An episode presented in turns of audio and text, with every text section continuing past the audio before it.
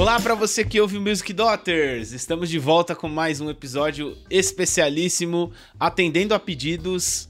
Eu quero falar de Red Hot Chili Peppers hoje com um grande amigo, um convidado e o primeiro convidado, digamos que externo do Music Daughters que eu tenho o prazer de apresentar, que é o Wendel Correia. Wendel, obrigado por você estar tá aqui, mano. Opa, fala, Leandro. Obrigado você pelo convite. Bom dia, boa tarde, boa noite a todos aí que estão ouvindo Music Daughters. Uma honra participar com você. Meu amigo e fã de Red Hot.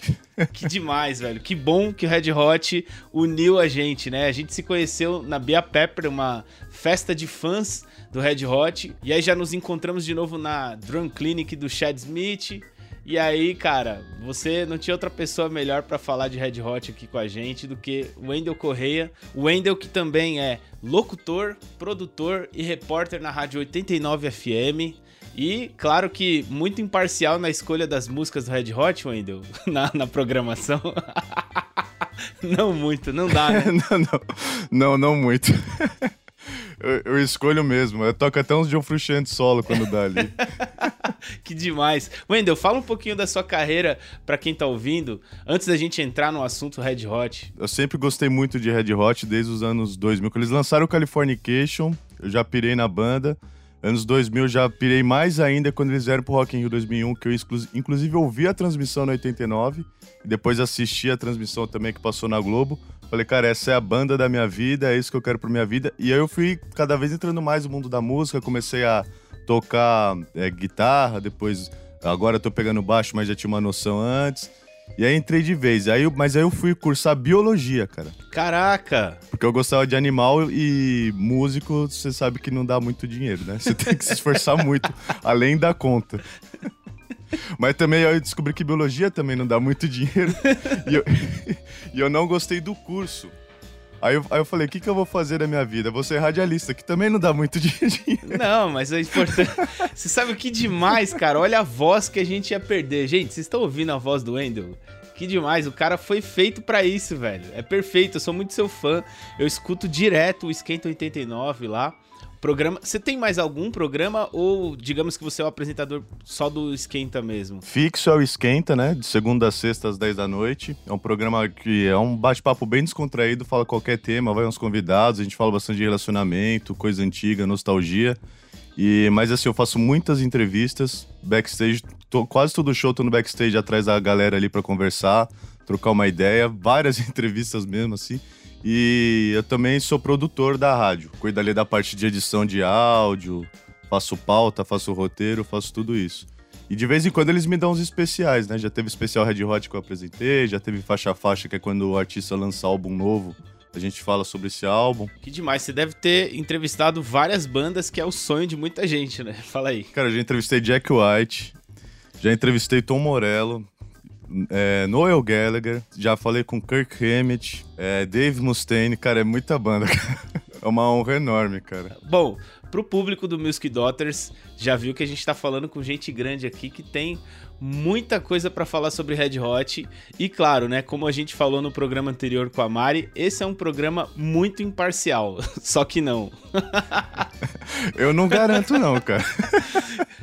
Diga por você.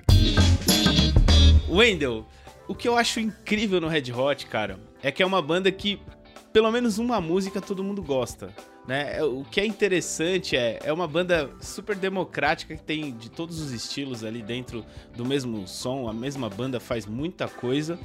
E a gente pode dizer que assim, existem algumas bandas muito boas, mas que é odiada por alguns, outros não gostam de tal integrante.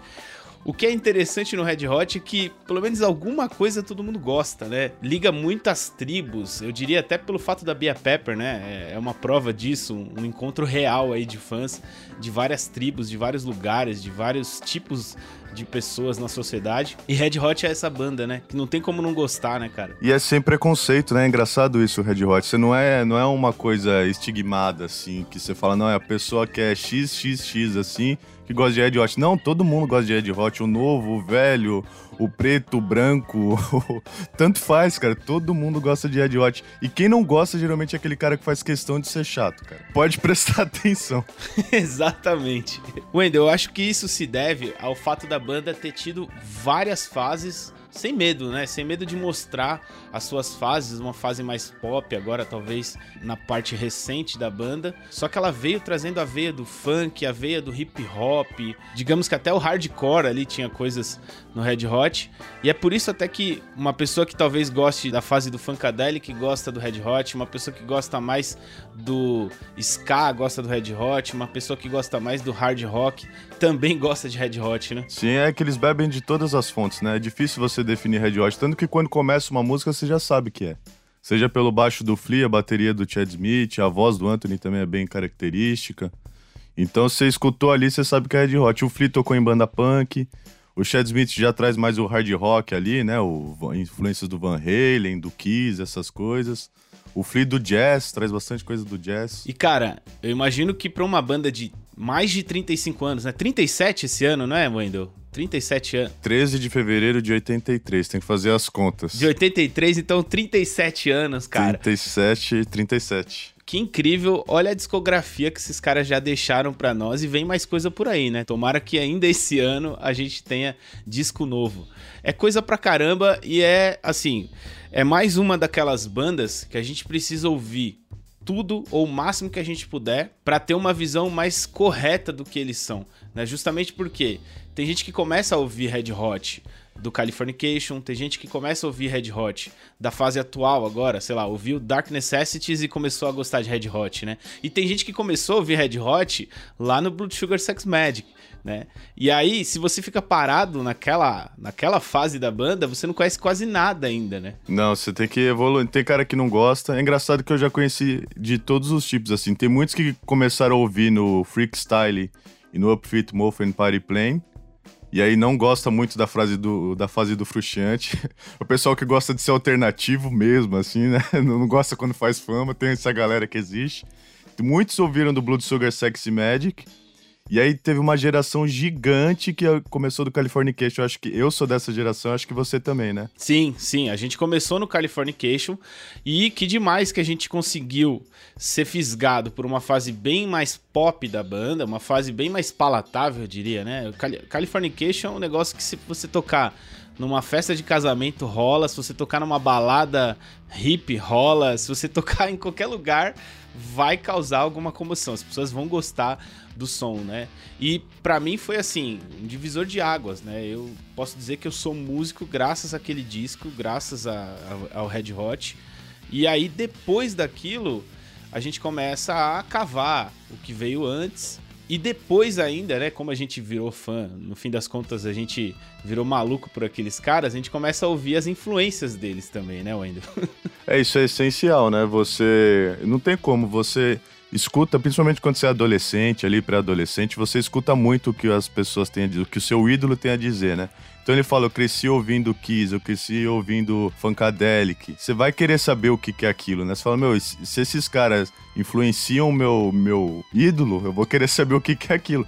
E aí você vai ampliando, né, o seu, o seu conhecimento musical. Eu acho que isso serve para qualquer banda, assim. Se você é fã de qualquer banda, seja, sei lá, Beatles, Kasabian, Metallica é legal você descobrir o que os seus ídolos ouvem, né? É. E é engraçado que a gente vai crescendo, a gente vai amadurecendo, aí você vai vendo que eles são seres humanos igual a gente, né? você vai tirando um pouco assim o, o, aquela toda idolatria que você colocava eles num pedestal, assim, não que você passe, né, pare de admirar, você continua admirando muito. Mas você vê e fala, pô, não, ele deu mancada aqui, não, não, aceito mais. Antes que você defendia a mancada. Exato. Dele. A gente começa a olhar o disco e falar assim, não, esse disco aqui é bom, mas tem um outro que é melhor, sabe? Tipo, da mesma forma que assim, eu vou te falar que eu tenho que admitir que Californication não é mais o meu disco preferido do Red Hot, sabe? Eu acho que depende das fases, né? Inclusive, falando de fases, eu queria que você descrevesse Red Hot, assim, se você tivesse que falar para alguém que conheceu Red Hot agora, assim, vou até te colocar numa fogueira aí. Como é que você descreveria as fases da banda para quem nunca ouviu, para quem precisa entender Red Hot? Assim, você teria uma forma mais didática de colocar um contexto geral, talvez, da banda?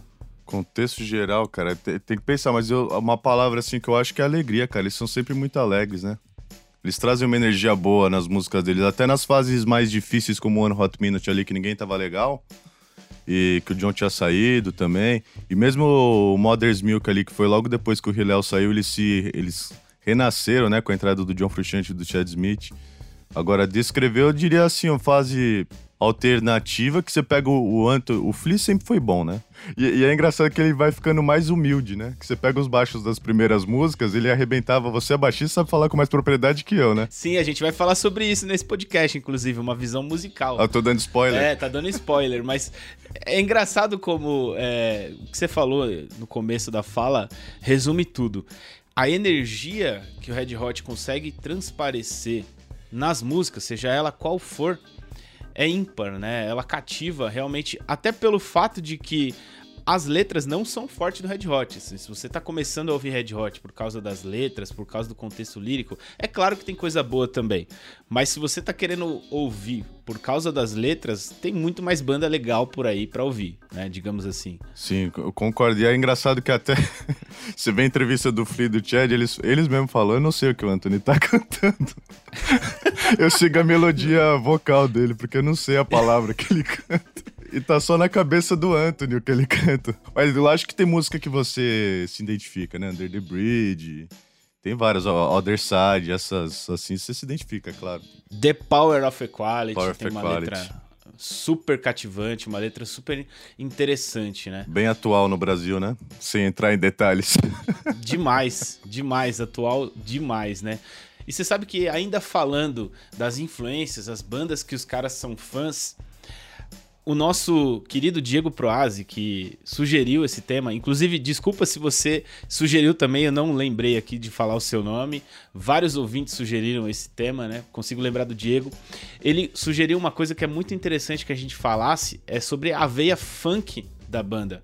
Que hoje em dia tá muito em alta, né? O lance da gente pegar emprestado coisas da música black dos anos 70, dos anos 80, mas Red Hot já fazia isso muito tempo atrás no rock, né? Inclusive era uma coisa que diferenciava Red Hot das outras bandas de rock dos anos 80, né? Enquanto os caras estavam ali, né, colocando riffs de guitarra, é, misturando efeitos no, na caixa da batera, colocando letras apaixonadas no, no contexto, o Red Hot estava indo na contramão, colocando a energia do funk, as letras mais rápidas, pegando emprestado coisas do hip hop, né? Eu diria, Wendel, que é uma das bandas que melhor fazem isso, né?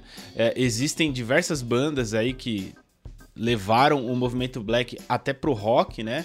Misturaram com hip hop também, lembro de Walk This Way, enfim. Red Hot é uma banda que conseguiu fazer, justamente por isso que a gente falou no começo do podcast, né? Unir várias tribos, porque os caras conseguiram fazer isso e bem, né? Porque a gente sabe que tem algumas bandas que tentaram ali copiar e a gente sabe que tem coisa que a, a ginga da galera black é inconfundível, é difícil até de você imitar, né? Enquanto músico falando isso. Então, Red Hot conseguiu resumir muito bem isso. E aí, o interessante é que, falando como um baixista, né? quando a gente começa a ouvir as coisas. Eu fui atrás de pesquisar entrevistas do Flea, entrevistas do Anthony, e os caras falando os nomes, aí você fala: caramba, meu, se esse cara influenciou, né? Se essa banda influenciou um cara que eu gosto, é porque deve ser bom. Então fui lá atrás de The Meters, fui lá atrás de Parliament Funkadelic, como você falou, atrás do Cool and the Gang, é, fui atrás de James Brown, e aí você descobre, cara, que assim, os caras já faziam o que Red Hot fazia na época que me encantava há muito tempo, né? Daí a importância da música black anos 70, assim, que abriu portas e eu acho que todo músico deve beber dessa fonte, assim, pelo menos um pouquinho, eu acho, eu acho essencial, cara. Com certeza que são exímios músicos, né? Tem o Sly Stone também, tem o Jimi Hendrix, todo guitarrista do Red Hot tem uma influência enorme do Jimi Hendrix, e você percebe ali quando começa a tocar guitarra. E eles bebem dessa fonte e eles misturam tudo, né? mistura ali o hard rock, que o, principalmente o Chad Smith trouxe muito bem na bateria dele. O, o Frusciante também era muito fã do Kiss, é, né? Muito fã do Kiss. Eles fazem essa mistura, acho que ele, esse é o grande mérito do Red Hot, essa mistura de todos os tipos de música que, que existe. Eu acho que se, se eles fossem brasileiros, provavelmente teria muito samba ali também. Tanto que eles chamaram o Mauro Refosco. Não é à toa que eles chamaram o Mauro Exatamente. Refosco. Vale a lembrança da participação do incrível Mauro Refosco nessa fase atual da banda, né? A gente pode dizer que ele ficou ali de 2011 até 2015. É, foi por aí. Por aí foi o, a turnê do I'm Few, né? Mauro Reforço, para quem não sabe, é um percussionista brasileiro famosíssimo, muito respeitado lá fora. Ele mora lá fora, né? Ele toca com David Byrne do, do Talking Heads. E o Flea, ele conheceu o Flea numa banda lá com, que ele fez com o Tony York, o Atom for Peace, e chamou o Mauro Refosco para tocar no Red Hot, é exatamente para trazer. Tem até o Dida Let You Know, né? Que o RHCP Brasil fez, a, fez o clipe e tudo lá, que a música ficou bem brasileira, né? O Mauro Refosco com certeza tem o, a mão dele ali, né? Pode crer. Você sabe que os shows tinham um toque brasileiro, né? Nos pró os próprios shows do Red Hot nessa fase sempre tinha aquela, aquela ginga ali, aquele negócio aquele, aquela malemolência brasileira, né? eles só não são muito dan dançarinos, né? Tem até em 93 que eles tocaram com uma escola de samba, eles estavam meio perdidos aí, não sabiam o que fazer.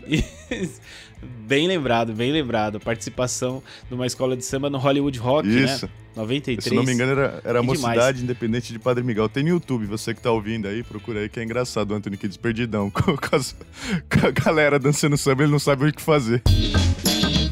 Já que a gente falou desse começo da banda, que tinha total essa veia do funk, esse lance até do hip hop, né? Você acha que a banda com o passar do tempo foi se adequando ao que o mercado pedia, né? A gente pode ver que os números do Red Hot naquela época, assim, perto do que é hoje, eram insignificantes, né?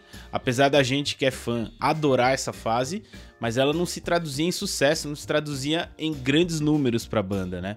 Tem até uma história, não sei se é verdade, você pode falar melhor, do Flea ter brigado com o produtor, mandado lá a tal da, do presente lá na caixa lá. É verdade essa história? Como é que foi essa história do Red Hot com o mercado musical? Eu não lembro qual álbum que era, mas o Anthony é, conta isso. É, se não me engano, era o produtor Michael Bjorn, que ele fez o Mother's Milk. E se eu não me engano é isso. Se eu tiver errado, vocês me corrigem aí, eu faço a retratação depois. Né? Claro. mas, mas, ele tava pedindo um, um, tipo de música diferente porque o Red Hot tava querendo, aí o, o Flea falou: Cara, eu não quero. não quero. Não mexe na minha música. e aí eles, ele defecou, né? Pra gente falar numa palavra bonita aqui no podcast, numa caixa de pizza e mandou entregar lá pra gravadora. Os caras abriram e falou, pô, cara, é isso que vocês querem fazer mesmo. O Flea tinha essa mania, eu tô lendo o livro dele, dando spoiler aí também, ele já mandou mais desse presente pras pessoas. Mais desse presente? ele tinha essa mania.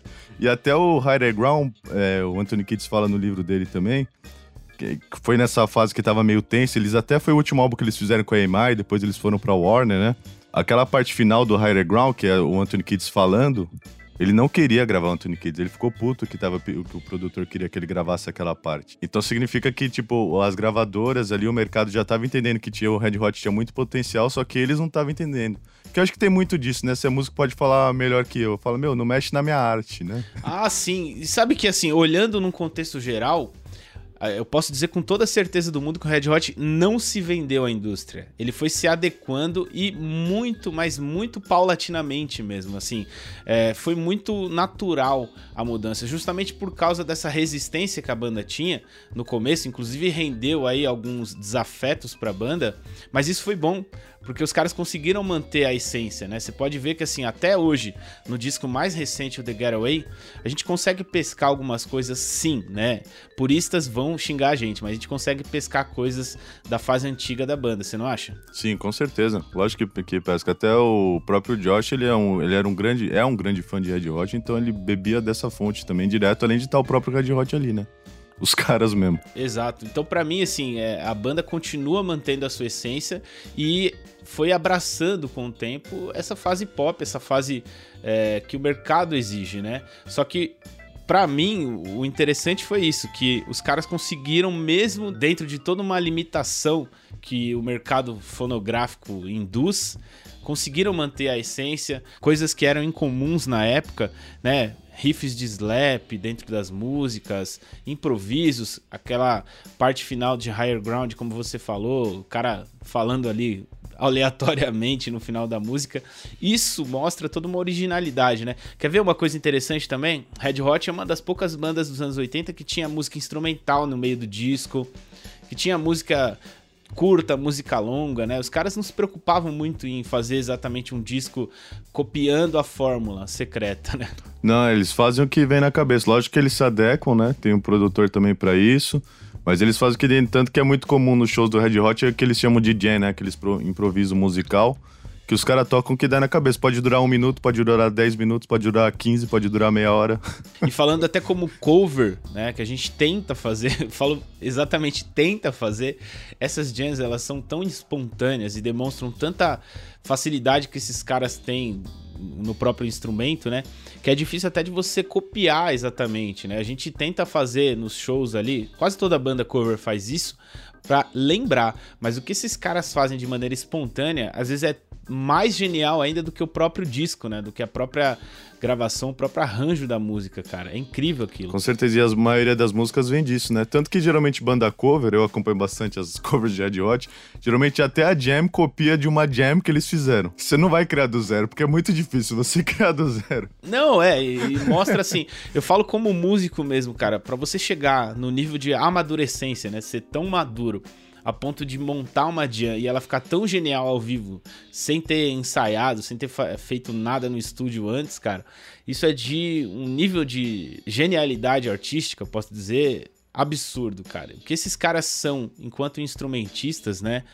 É muito difícil você chegar e o interessante é que assim, eu posso dizer que eles não são virtuosos, assim, se a gente comparar com outros músicos de bandas de rock, sei lá, vamos pensar em bandas Dream Theater ou bandas, sei lá. Esses caras que fazem coisas assim de absurdas, né? É, como músico, dá para chegar tocando Red Hot, assim. Não é, não é um nível impossível. Só que esse nível de genialidade, esse nível de espontaneidade que esses caras têm nas músicas, que se demonstra no show, ah, isso aí, cara, por mais virtuoso que você seja, é muito difícil chegar porque depende da personalidade do músico, sabe? Os caras são eles ali tocando, sabe? Então não tem como você chegar e tocar igual. Eu acho que é a criação, né? Copiar é uma coisa, você criar é outra. E a criação deles é, é, enorme. Principalmente essa formação atual, né? Graças a Deus atual. Eu amo o Josh, mas ainda bem que o John voltou. mas o John, o John, Chad Smith e o Flea, cara, eles mesmos falam isso. Quando nós, nós quatro, né, com o Anthony ali, mas o Anthony não toca quando nós estamos juntos é uma criação absurda, cara. É, é química, cara. Não sei se quem acredita em outras vidas pode acreditar com eles aí, porque. Eu acredito, cara, que é uma, é uma entidade musical ali pegando fogo, sabe? Literalmente pegando fogo. Você não tem como. A pessoa pode não gostar, mas sei lá, você tá vendo um show do Red Hot na sua sala com alguém, que aparece alguém ali, a pessoa para pra ver dois minutos, cara. Cara, eu vou contar uma história no final do podcast pra galera ficar ouvindo, muito engraçada. Inclusive, vou te propor que você vá lembrando aí uma história engraçada com o Red Hot, tá bom? Mas antes disso, Vamos falar do Flea, cara. O Flea é um capítulo à parte no Red Hot, né, cara? É um capítulo especial. Assim, eu diria que poderia sair, até, até o Anthony Kids poderia sair da banda, cara. Seria horrível, mas assim, se o Flea saísse, acabou o Red Hot pra mim. O que, que você acha? Eu acho também. Se o Flea, acho que é porque ele leva a banda nas costas durante todo esse tempo, né? Ele nunca saiu. O Anthony, se saiu, eu prefiro que a banda acabe, né? Eu prefiro que não, não entre outro vocalista, não. Mas o Flea eu acho que foi mais importante ali como banda do que o, do que o Anthony. Mas ao mesmo tempo o Anthony que segurou o Flea. Se não fosse a amizade do Anthony com o Flea, o Flea já tinha saído faz tempo também. Os dois se complementam. Exatamente, cara. Uma coisa que eu posso falar do Flea é que assim, ainda bem que ele descobriu o jazz antes do rock, né? É um cara que conseguiu traduzir muita coisa do jazz e assim, falando como baixista mesmo, o fraseado que esse cara faz, ele conseguiu pegar o jazz e transformar ele em pop, né? Assim, conseguiu deixar ele fácil de entender. Até para quem não, nunca ouviu Miles Davis, nunca ouviu Dizzy Gillespie, nunca ouviu Louis Armstrong, a linguagem desses caras salta nas coisas que o Flea toca, né? Até na, na composição dos riffs, mas também, principalmente nos fraseados que ele faz ao vivo, cara. É um negócio assim. É, é, de, é de você bater palma, assim.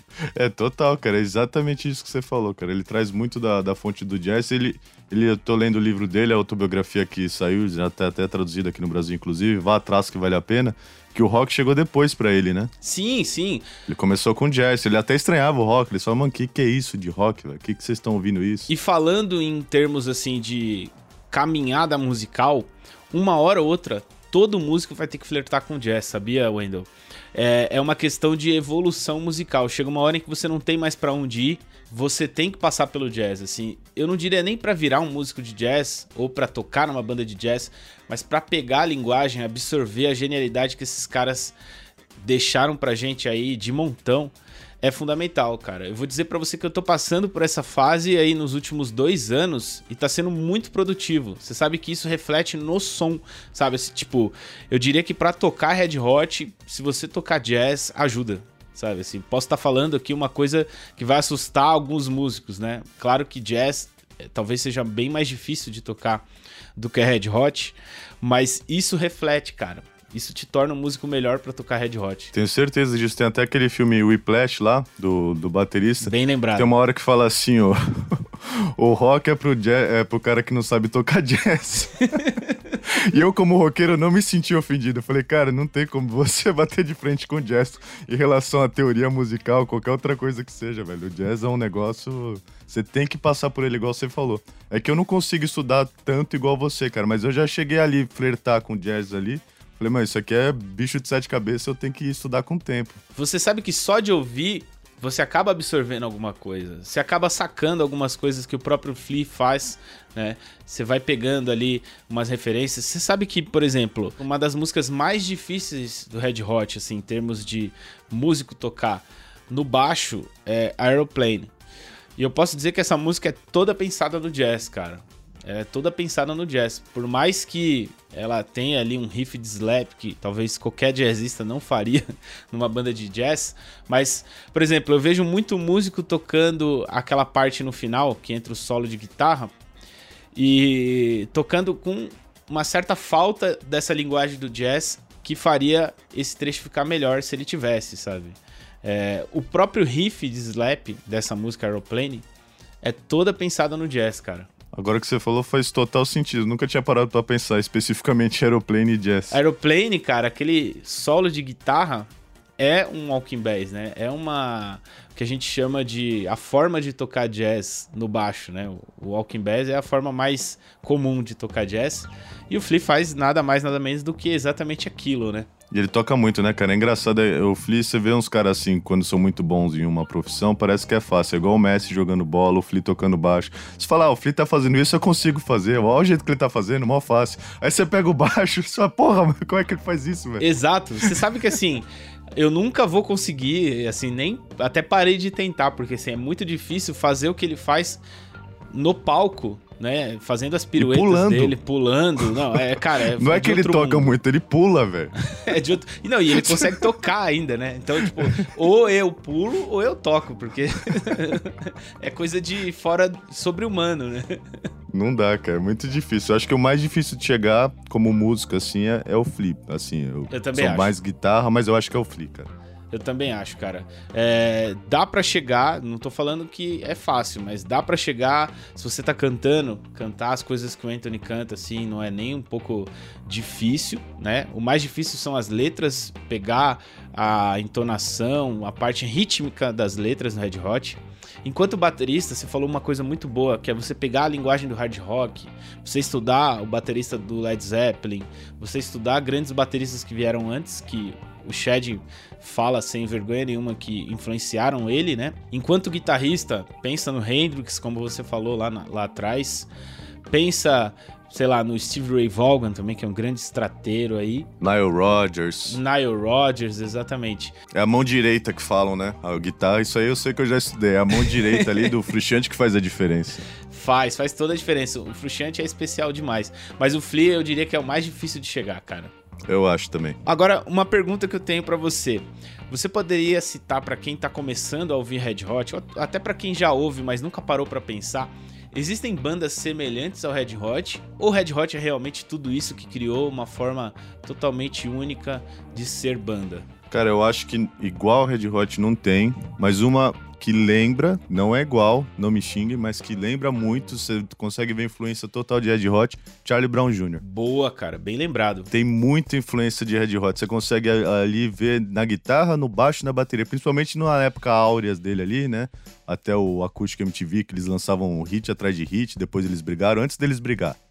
Aquela fase ali é muito Red Hot. Dá pra lembrar, dá pra lembrar. Falando de uma outra banda, inclusive uma banda nova que surgiu aí um tempo atrás, que assim, na hora que eu ouvi a primeira vez eu lembrei de Red Hot, é uma banda chamada Circo de Marvin, cara. nem sei se ainda tá nativa, né? É uma banda que eu escutei uns dois anos atrás. É excelente, assim, os caras conseguiram fazer uma coisa que não virasse uma cópia de Red Hot, assim, eles têm total identidade própria, mas o som é muito bom, cara, assim, falando de duas bandas brasileiras que, pra galera que quer lembrar de Red Hot, acho que a gente acertou nessa, assim, Charlie Brown e esse Circo de Marvin, você conhece? Não conheço, vou pegar pra ouvir depois aqui. É bem legal, cara, é bem interessante até na acidez das letras, sabe? Lembra muito Red Hot. Posso lembrar, assim, de bandas gringas também que me lembram muito Red Hot. Living Color. É, lembra um pouco. O que, você acha? Mas eu acho que já tá mais distante. Tá, tá um pouco mais pro jazz, né? Um pouco mais pro funk do que o Red Hot, né? Tem, tem coisas mais difíceis de ouvir, talvez né? É, o Primus lembra um pouquinho. Bem lembrado, cara. O Primus, justamente porque o baixo é na cara, né? O baixo aparece ali. Mas sabe o que eu acho legal, principalmente para quem tá começando? O Tim Comfort, o baixista do Rage Against the Machine, do Audioslave, ele falou que no começo ele tocar, ele era muito influenciado pelo Flea. E aí ele, ele tocava igualzinho o Flea. Ele falou, estudei para ser igual o Flea. Só que ele falou, o Flea já existe, então eu não vou fazer igual o Flea. Eu vou, eu vou pegar a minha influência do Flea e fazer outra coisa. E aí que eu acho que tá o mérito de um grande músico. Não é copiar, não é ser igualzinho. Você que tem, quer ter sua banda, né? Você que tá ouvindo quer ter sua banda, quer ter sucesso. É legal você, lógico que você tem que ter influência, mas faz o diferente ali, porque entre o Flea e você, o cara vai ouvir o Flea que ele já conhece. Sim, Exatamente. E o cara se tornou uma referência para muitos baixistas, sendo ele mesmo, né? Para você ver que assim, eu posso dizer até por mim, quanto mais eu fui tocando baixo, estudando, aprendendo outras coisas, mais eu fui me distanciando do Flea e isso foi bom, assim. O Flea foi o ponto de partida, né? É, e por isso é um cara genial. Justamente fez muita gente tocar baixo e aí você vai carregando isso para sempre, um pouco do cacuete do Flea até de outros músicos, né? Falando pro guitarrista, pro batera. Só que você vai pegando outras influências e isso vai fazendo você um músico especial, né? Então eu diria que Red Hot é uma banda para ser estudada por qualquer músico, assim, até o cantor. É, exatamente. Concordo 100%. Até que assim, no nosso caso, que a gente é muito fã de Red Hot, é o nosso porto seguro, né? Exato. E já que a gente falou de cantor, você acha que o Anthony Kids é um bom cantor, cara? Eu acho que ele melhorou muito, cara. Muito. Mas assim, muito mesmo nesses últimos álbuns, principalmente do, com a saída do, depois, foi coincidência, claro, mas depois que o Frusciante saiu, ele melhorou muito a melodia vocal dele, até porque o, o John acompanhava ele e devia dar uma ajuda, né? Exato, acho que o John até salvava ele em vários shows, né? A gente tem várias lembranças aí de shows que o John salvava ele ali, cantando a melodia, lembrando alguma coisa. Isso é até legal que a gente vai falar daqui a pouco sobre o fato da banda errar algumas coisas ao vivo, né? O que torna eles cada vez mais especiais por serem humanos, né? Mas assim, uma coisa que eu posso dizer do Anthony é que certamente ele foi fazer aula de canto depois que o John saiu. Assim, acho que até antes ele fazia, né? Mas justamente ele tornou a sua voz à altura do que os outros músicos faziam, assim. E, cara, se ele fosse tão genial quanto Fred Mercury, eu acho que ele ia roubar a cena, a banda não seria o que é hoje. O que, que você acha? Concordo 100% com você, que o negócio dele é aquele rap, aquelas coisas loucas que ele faz, a dancinha no palco. Essa é a característica do Anthony Kids, né? E ele respeita muito o espaço dos outros, isso que é um grande mérito para ele. Tanto que tem a hora do show que ele sai, fica sentado ali no amplificador, ou às vezes sai do palco mesmo. E ele fala: os músicos ali é o Flea, o Anthony, o Flea, o John e o Chad, cara. Ele mesmo ele fala, eu não sou, eu não sou nada, eu dei sorte de encontrar esses caras. Não, isso torna ele cada vez mais especial e é legal para qualquer tipo de cantor entender isso, né? Que eu acho que todo tipo de músico ele é bem-vindo, né? Tem o músico que é o frontman, o showman, o cara que rouba a cena, e o músico que faz a zaga ali, né? Eu diria que Anthony Kids faz muito bem a zaga do Red Hot, você não acha? Sim, se não fosse ele, não teria a mesma graça, né, cara? Seria outra banda. O Anthony Kids, ele dá total personalidade dele ali, que é essencial pra banda. A voz dele é muito característica também. Cara, eu já vi grande cantor se enrolando para cantar Red Hot, assim. É muita letra, né? É uma, uma das bandas que mais tem letras dentro da sua própria música, né? Então a gente pode dizer ali que às vezes tem duas, três páginas de letra para você ler numa música só, o que torna muito mais difícil você cantar sem ler ali uma pasta, sem ter um tablet ali. Eu já vi muito músico esquecendo letra, né? Acho que perto do que o AK esquece nos shows, os músicos das bandas covers ainda esquecem bem mais, assim, cara. Esquecem bem mais. e até a melodia vocal dele, eu acho difícil você acompanhar, porque é muito característico. Ele pode não ser o exímio cantor igual o Fred Mercury, igual o Steven Tyler, é assim que puxa lá em cima o Bon Jovi nos tempos áureos, mas ele tem uma melodia vocal muito característica, que é o Anthony. Tanto que ele abre a boca no meio segundo você já sabe que é o Anthony Kids. Exatamente. E ele melhorou muito também o timbre dele, cara. Assim, se você ouvir o começo da banda nos discos antigos, assim, o cara cantava para dentro, o timbre dele não era tão característico quanto é hoje, né? Então, a, a gente pode ver que assim, o cara realmente soube levar a voz dele para o máximo que podia dar, assim. É, justamente porque ele não é um cantor, um cara, um frontman. Não dá para comparar, como eu falei aqui, com o Fred Mercury, com o Axl Rose, por exemplo, né? Mas é o cara que elevou ali o talento dele ao máximo. Eu diria que não dá mais para colocar mais do que ele já coloca nas, nas músicas, né?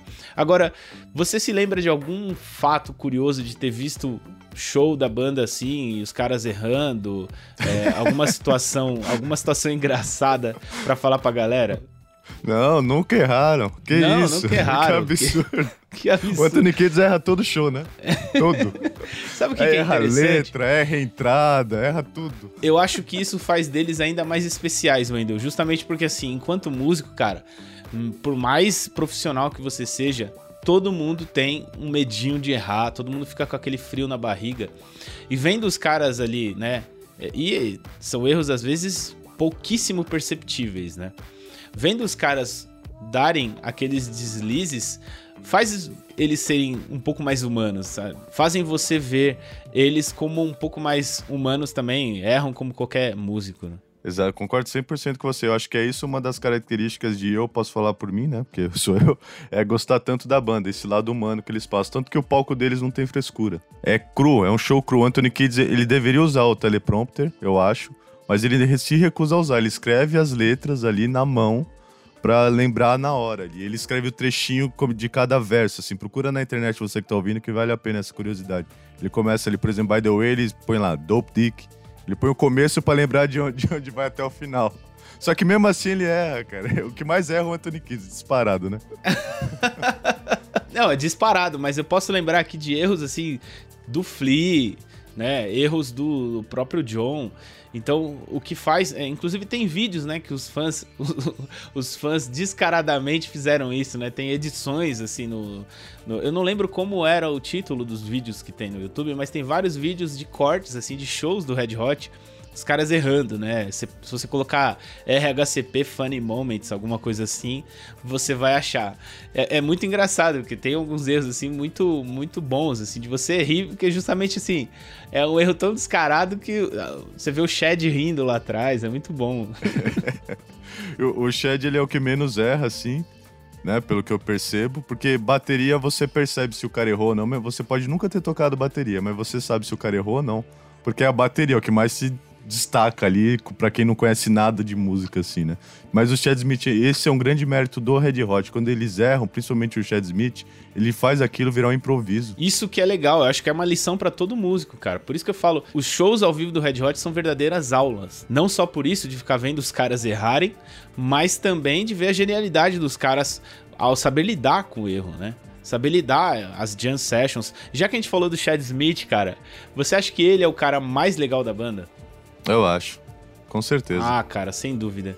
Foi o único cara que eu tive o prazer de conhecer até hoje, de ter conhecido lá na Drunk Clinic, que a própria Music Dot patrocinou, né? Foi em 2017 isso. 2018. Foi em 2018 isso.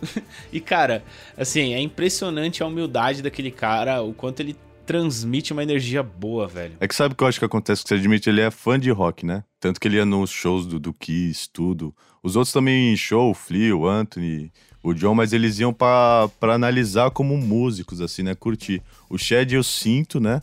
Que ele era mais fã, assim, igual a gente. De tipo, meu, eu tô conhecendo esse cara, que coisa maluca, nossa senhora. Então ele é mais receptivo com os fãs e ele é muito grato. Você vê a gratidão que o Chad Smith tem por estar tá vivendo da bateria. Ele, é, ele exala a gratidão dele por viver disso. É impressionante. É incrível, cara, como às vezes ele nem faz ideia do tamanho que ele tem, né? Eu acho que os outros caras da banda descobriram cedo o tamanho deles. Eles sabem o quanto eles são rockstars.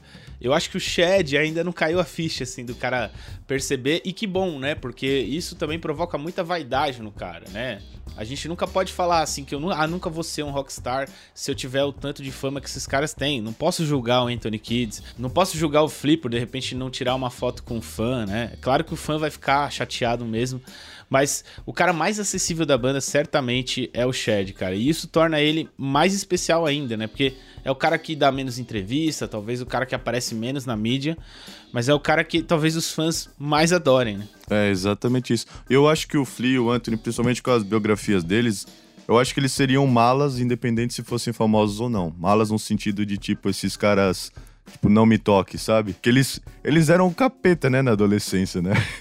eles roubavam coisa, e não é que eles eram pobres e passavam fome, eles roubavam coisa por roubar, eles gostavam de causar.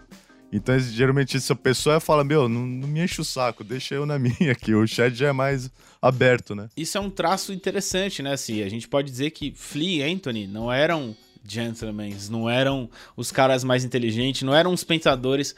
Igual, por exemplo, a gente vê em algumas bandas, assim, que o vocalista é o poeta, é o pensador, é o limpinho, sabe? É o cara, é o cara que você vai querer apresentar para sua mãe, né? Se você for namorar, sabe? Então, o Flea Anthony é o cara que a mãe não queria que a filha namorasse. Exatamente. E o Anthony sempre foi muito é, bonito também, então o ego vai lá em cima desde criança. Exatamente, cara. Né? A própria iniciação sexual muito cedo, o cara que teve ali acesso a muitas coisas de adulto enquanto criança, né? A gente sabe que e isso... ele cresceu na fama, né? Exato. Com o pai dele. O pai dele era um ator famoso, influente ali na, na cena underground de Hollywood, levava ele moleque já, ele já conhecia os caras do Led Zeppelin quando era moleque. Então imagina o, o, ego pra onde vai. E não é só culpa dele, cara, é o meio que ele vive. É o meio que ele vive, exatamente, cara. E o Shed na contramão de tudo isso, né, velho? É. é. é o cara que, assim, eu nunca vou me esquecer do dia que eu vi o Shed. Falei, Shed, posso te dar um abraço? Ele, claro, cara, eu que quero te dar um abraço, sabe? É, Pô, mano, isso aí é inesquecível, sabe? É de chorar. Ele falou a mesma coisa pra mim, cara. Mano, é demais isso, cara. Isso aí é assim.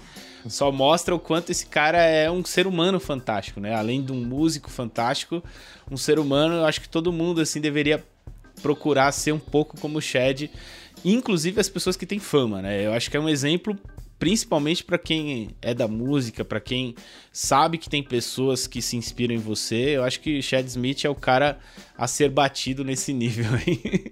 Eu acho que é gratidão no modo geral, né? Você é famoso ou não, se você não tem gratidão, você tá vivendo errado. Você tá trabalhando com o que você não deveria estar trabalhando. Você deveria focar para ser alguma coisa que você goste de fazer. Senão você vai ser uma pessoa amargurada, né? E a gratidão, você não precisa ser famoso para ter a gratidão do Chad Smith. Só você gostar do que você gosta de fazer, você tá de bem com a vida. Lógico que todo mundo tem seus problemas, mas a gratidão que é por estar vivendo, por exemplo, eu estar falando de Red Hot com vocês, pô, falei, pô, o cara tá me chamando pra falar de Red Hot, cara, isso é sensacional, lógico que eu vou aceitar. É demais. Ó, oh, cara, eu quero lembrar, inclusive, assim, já que eu sempre dou dicas do que ouvir aqui, eu quero lembrar o Chad Smith Bombastic Mate Bats.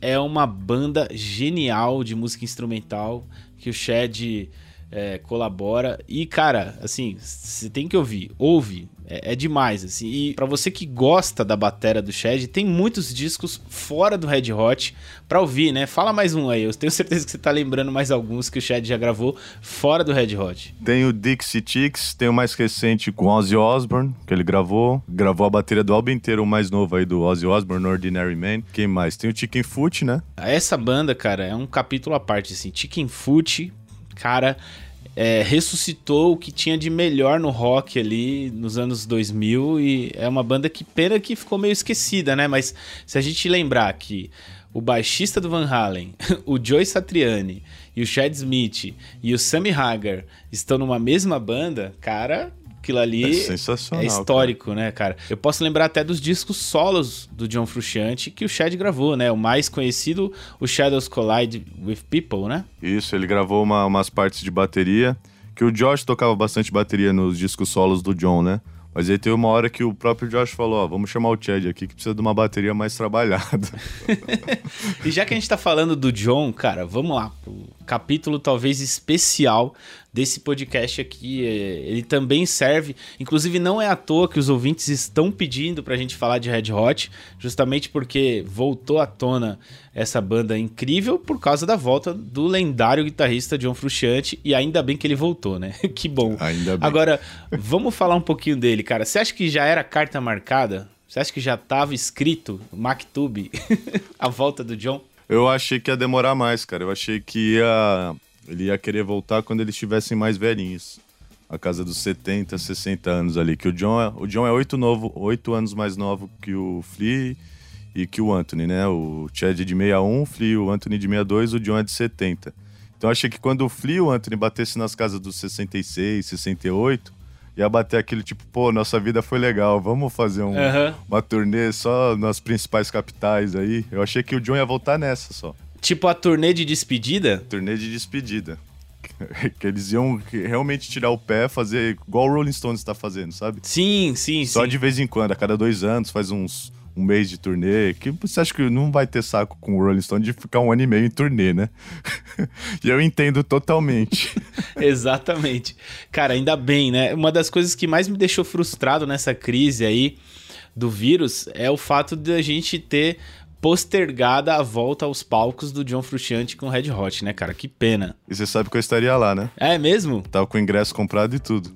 Caraca! Pros quatro mano. primeiros shows do John, da volta do John, tava com o ingresso comprado, ia pra lá. Não foi. Eu nunca vi o John, né, cara? O sonho da minha vida é ver o John. Ah, sim, eu também adoraria ver. E você sabe que, assim, uma das minhas maiores frustrações da vida eram ter ido no show no Pacaembu, cara, em 2002, assim, que, claro, eu tinha 12, 13 anos também, é, mas uma pena que, assim, alguns amigos meus foram, né, e eu não tive nem coragem para pedir para minha mãe, assim, e claro que também ela não deixaria, né, mas esse show, cara, ele é especialíssimo, a gente vai contar até algumas histórias aí e eu vou contar sobre esse show que eu tenho uma história engraçada para falar até o final do podcast. Mas fala do John, cara. Por que, que o John é tão genial e esquisito ao mesmo tempo, velho. Eu acho que o John, ele é, é um artista. Assim, a definição de um artista. Ele não se preocupa com dinheiro, ele não se preocupa com carro, ele não quer mansão, ele não quer nada, ele não quer camarim com toalhas brancas. Ele só quer viver da música. Ele quer, ele é um músico. Não tem como definir muito, cara. Ele é, ele é isso e ele só quer saber disso. E então quando começa a exigir muita coisa dele, e ele não gosta de se repetir, por isso que ele vive saindo. Ele, uma turnê você toca as mesmas músicas várias vezes. E eu entendo que deve encher o saco você tocar as mesmas músicas várias vezes. Sem dúvida. Até pra uma banda é. cover é um saco.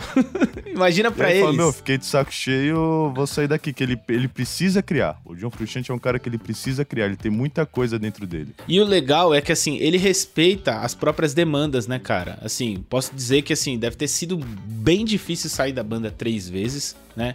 Acho que não foi uma decisão fácil, por mais que algumas tenham sido regadas a drogas, a crises. Mas, assim, sair de uma banda como Red Hot, né? Três vezes, inclusive. E que bom que ele respeita as demandas dele. Eu acho que todo fã deveria respeitar também. Assim, o cara é gênio. Eu acho que é um dos artistas que mais demonstra a sua sensibilidade, a flor da pele, né, cara? Então, que bom, porque assim. Se o cara empresta essa sensibilidade para uma banda como Red Hot, a gente tem que ser grato, assim. E você sabe que só me fez valorizar mais ainda as coisas que ele gravou na época em que ele saiu. Assim, não que eu não tenha gostado da fase do Josh, mas eu comecei a gostar mais ainda da fase do John depois que ele saiu, cara. Como é que foi para você? Foi, foi a mesma coisa. E agora que a gente assiste os, show, shows com o John, né? Até eles passaram um show inédito ali no Lollapalooza 2006 esses dias. É, você percebe que o John, ele faz o Flea, o Chad e o Anthony serem ainda melhor. Concordo. Ele tem uma energia diferente.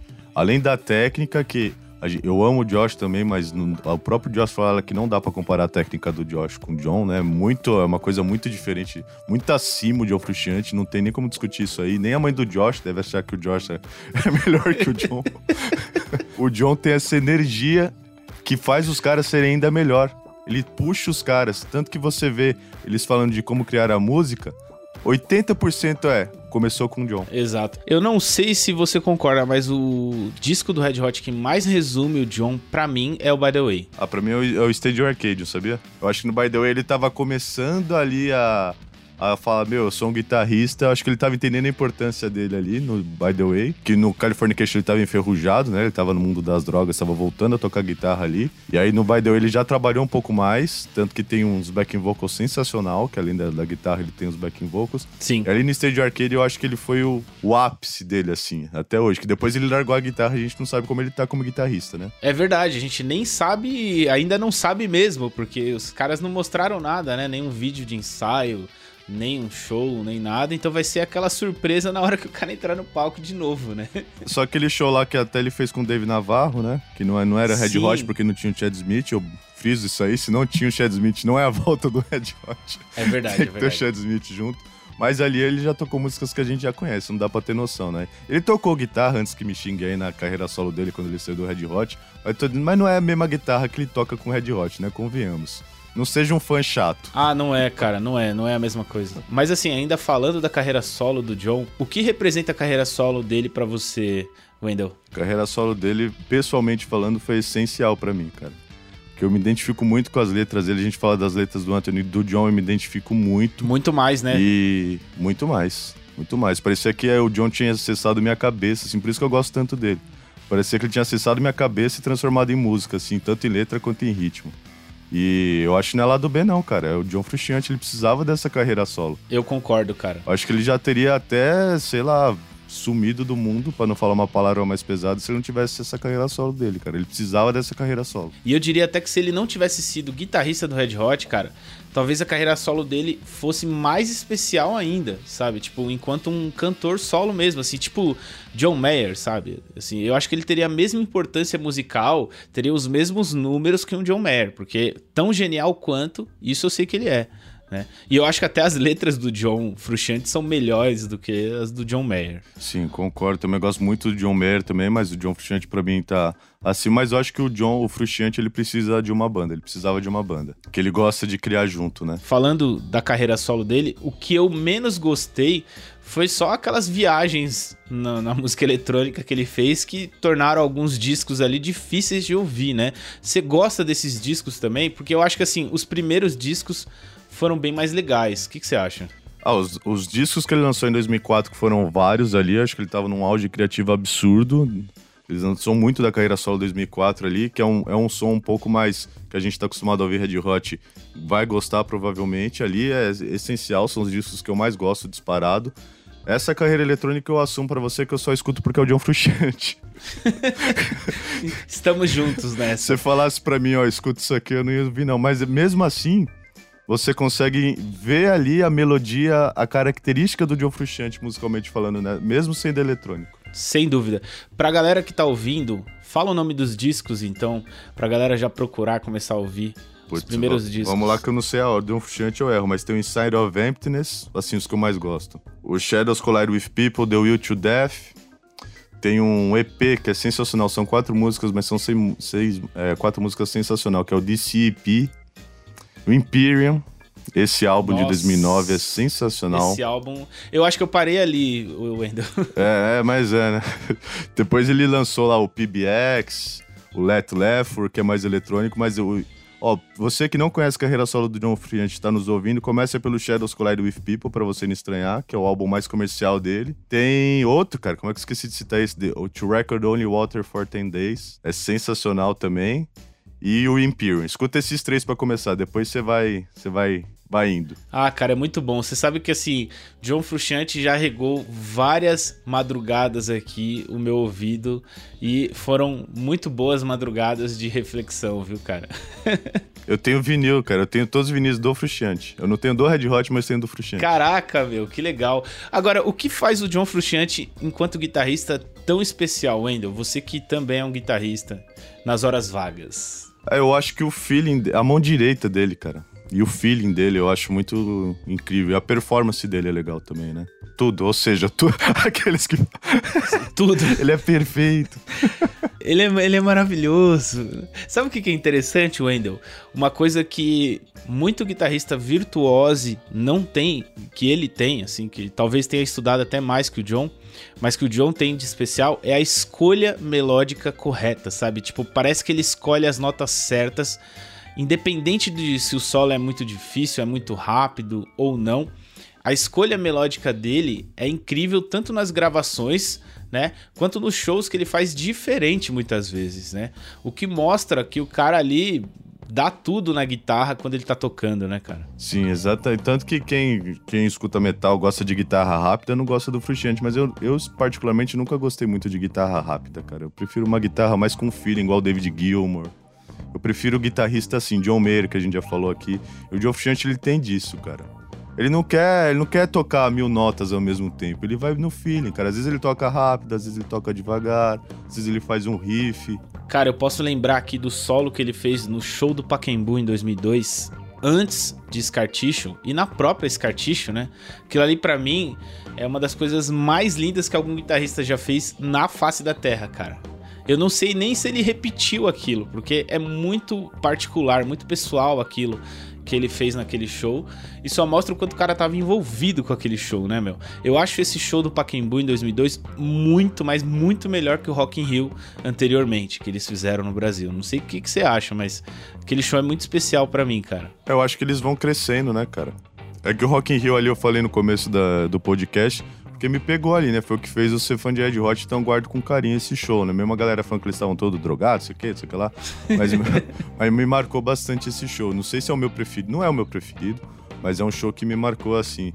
E uma coisa do John Frusciante que eu acho legal ressaltar, cara, é a mão direita dele. Você vê muito guitarrista tocando Can't Stop. Vou usar o exemplo Can't Stop. Can't Stop tem quase tudo que o John sabe fazer em uma música só. Concordo. Assim, se eu for pegar uma música, defino o John em uma música, eu falo Can't Stop. E aquela mão direita dele, eu fiz, eu aprendi a tocar guitarra sozinho, né? Aí depois de seis anos que eu já tava tocando, eu tinha coisas que eu não conseguia aprender sozinho mais. Eu falei, vou fazer uma aula aqui. Fiz durante seis meses. E eu cheguei, mostrei pro meu professor, falei, eu quero aprender Can't Stop. E ele não fazia igual o John Frusciante. E eu, um professor, ele era muito bom, muito bom mesmo. Mas ele não conseguia fazer igual o John Frusciante. Falei, não, tá errado. Aí, graças a Deus, nessa época já tinha YouTube, isso era 2006, 2007. Eu falei, eu vou ficar pausando o jeito que o John Frusciante tá tocando. Ele faz um jeito, cara, é muito característico. Ele abafa as cordas e toca a nota. E se você só tocar a corda que você segura o dedo, não vai ser igual Can't Stop, Can't Stop. E é o que a maioria faz, cara. Exato. Você sabe que eu vi pouquíssimos guitarristas tocando exatamente como o Frustiante toca, cara. Eu vi pouquíssimos, assim. Posso citar, sei lá, um e meio, vai. porque o outro também não tocava tão bem quanto ele, sabe? Assim, claro, não vou puxar sardinha aqui, porque senão vou deixar outros guitarristas chateados com essa minha opinião pessoal, mas cara, assim, é pouquíssimos guitarristas conseguem fazer exatamente o que o John faz nessa música, cara. Virou meu objetivo de vida, eu cheguei próximo, né? Não vou chegar ao nível John, mas eu cheguei próximo, tanto que guitarrista, assim, que banda, essas bandas covers famosas de São Paulo. O cara me vê tocar e fala assim, fala, meu, como é que você fez isso? Fala, você não estudou o John, cara. Falou, você não estudou o John. Falei, primeiro que você tá fazendo numa Les Paul. pra dar certo tem que ser uma extrato, no máximo uma Telecaster. Exatamente. E já que a gente tá falando desse negócio especial que o John tem, vamos entrar na polêmica, vai. John versus Josh. Será que exatamente isso é o que fazia o Josh menos especial do que o John? Eu vou falar menos especial porque realmente assim, o Josh era especial também, né? O Josh Klinghoffer substituiu o John aí por 10 anos, para quem não sabe, para quem começou a ouvir Red Hot na fase do Josh, né? Mas para mim eu acho que ele ficou ali de sub ali 10 anos esperando o John voltar. Mas o que que fazia o John tão superior ao Josh assim? Ah, eu acho que é a técnica, né? Que o próprio George, nas entrevistas recentes que ele saiu do Red Hot, ele falou que ele não, nunca foi um guitarrista assim exímio guitarrista, nunca parou para estudar a guitarra. Isso o John fazia com muita frequência. Ele chegava a tocar 12 horas por dia, né? Ele já falou. E isso o Josh não fez. Então, só nisso, já colocou o John à frente dele pela prática mesmo, né? Você acha que causou também resistência em alguns fãs o fato do Josh colocar muito efeito, colocar muita coisa na guitarra ali, às vezes até parecia um sintetizador. Coisa que o John não fazia tanto, né? A gente pode ver que o John fazia mais na fase do Stadium Arcadium, mas mesmo assim ainda lembrava uma guitarra, né? Ainda, ainda tinha a essência da guitarra. O Josh talvez tenha passado do limite ali em relação à presença da guitarra nas músicas. Você acha que foi isso? Eu acho que o Josh ele tentava chegar o mais próximo possível do John. Só para pontuar para quem não sabe, o Josh ele era muito amigo do John. 90% dos álbuns solos do John Frusciante tem a participação do Josh. Então ele, se tem um cara que conhece o John Frusciante é o Josh, não você que mete o pau no Josh. Exatamente. Só pra pontuar aqui, respeitem o Josh Klinghoffer. Só que assim, ele sabia da limitação dele, então ele tentava compensar de alguma forma, né? E aí eu acho que ele abusava um pouco ali dos efeitos. Eu particularmente gostava. O que mais me irritava do Josh Klinghoffer no, no show, só apontando aqui que eu amo o Josh mais uma vez, mas não é nem a guitarra, é o backing vocal, porque ele sabe cantar. Só que no, no show, ele não cantava direito. Ele, ele parecia que era tímido. Ele enfim, fazia assim com o pescoço para baixo, assim, né? Pra quem não tá vendo. E saía, aí a minha voz meio assim. Pra quem canta, sabe que não, não vai dar certo essa voz se você tá com o pescoço para baixo. Você sabe que eu já ouvi teorias de que ele fosse autista, de que ele fosse depressivo, sei lá, ou coisas do tipo, o que limitava o trabalho dele no show, né? Parecia que ele não tava querendo estar ali. Né? A impressão que dá é que, sim, eu acho que a presença de palco de um músico num show conta muito, assim, o fato dele não estar tá querendo estar ali ou estar incomodado com alguma coisa conta demais, assim, essa energia passa pro público, você não acha? Acho, mas eu, eu sempre tive a sensação que ele, a presença de palco do Josh, eu nunca questionei, cara. Eu gostava da presença de palco dele, ele se empolgava ali. Eu acho que o Josh, ele era um fã que tava no Red Hot. Hum, bem observado. Ele não era um guitarrista que tava no. Eu sou guitarrista, sou fã de Red Hot. Se eu tô no Red Hot, sei lá, acontece alguma coisa, eu falei, fala, vem tocar no Red Hot falo, não, velho, eu sou fã. Quer dizer, lógico que eu vou aceitar, né? Mas se o Flea fala assim, ó, o John quer voltar, eu vou falar, por favor. Por favor, sente-se aqui. Falo, falo, desculpa, John, pa, passo o álcool em gel ali tudo e falo, retome seu lugar. Eu acho que isso me deixou um pouco chateado com o Josh, assim, o fato dele ter ficado um pouco revoltado. Claro que, assim, nos moldes que as coisas aconteceram, né? Talvez no calor do momento ele tenha ficado chateado, mas eu achei que ele fosse ficar um pouco mais conformado, você não acha? É, tá... mas sabe o que eu acho que pegou com o Josh? Imagina você tá lá, você sabe que você não é tão bom contra a pessoa que você está substituindo. Mas você tá se esforçando, você tá em casa, você cria riffs, você faz, você faz um riff, você fala, que riff bom do caramba. Aí você vai lá e você mostra. Aí vai os fãs, o John. Você fala, ah, mano. Pô, cara, escute meu riff. Não tá ruim meu riff, tá legal meu riff. Por favor, cara, eu não sou o John, mas o riff tá legal. Foi um trabalho ingrato demais ter substituído o John, né? Foi. Os fãs pegaram, muitos fãs pegaram pesado também. E isso mexe com a cabeça do cara também, né? ah, como. sem dúvida, sem dúvida. Assim, e claro que existiram vários shows que realmente você falou aí. Eu consegui lembrar assim de vários shows que o Josh foi um capítulo à parte. Assim, o próprio show no Lollapalooza que eu fui, né? Eu acho que assim, o melhor daquele show, o cara que mais se doou foi o próprio Josh, né? Ele cantou em português, cara. Menina Mulher da Pele Preta. É sensacional, mano, ele aprendeu português, cara. O que, que foi isso? Isso é demais. Olha a dedicação do cara para agradar o público, cara. Isso é Exatamente. Wendel, vamos falar das biografias agora. Você que já leu as duas biografias autorizadas aí dos membros talvez mais importantes da banda, né? O Scar Tissue, do Anthony Kids, e o Acid for the Children. É isso, né? Isso, do Flea. Flea. É autobiografia, né? Eles mesmos Autobiografia, contando. né? Conta pra mim o que, que você achou das duas, cara.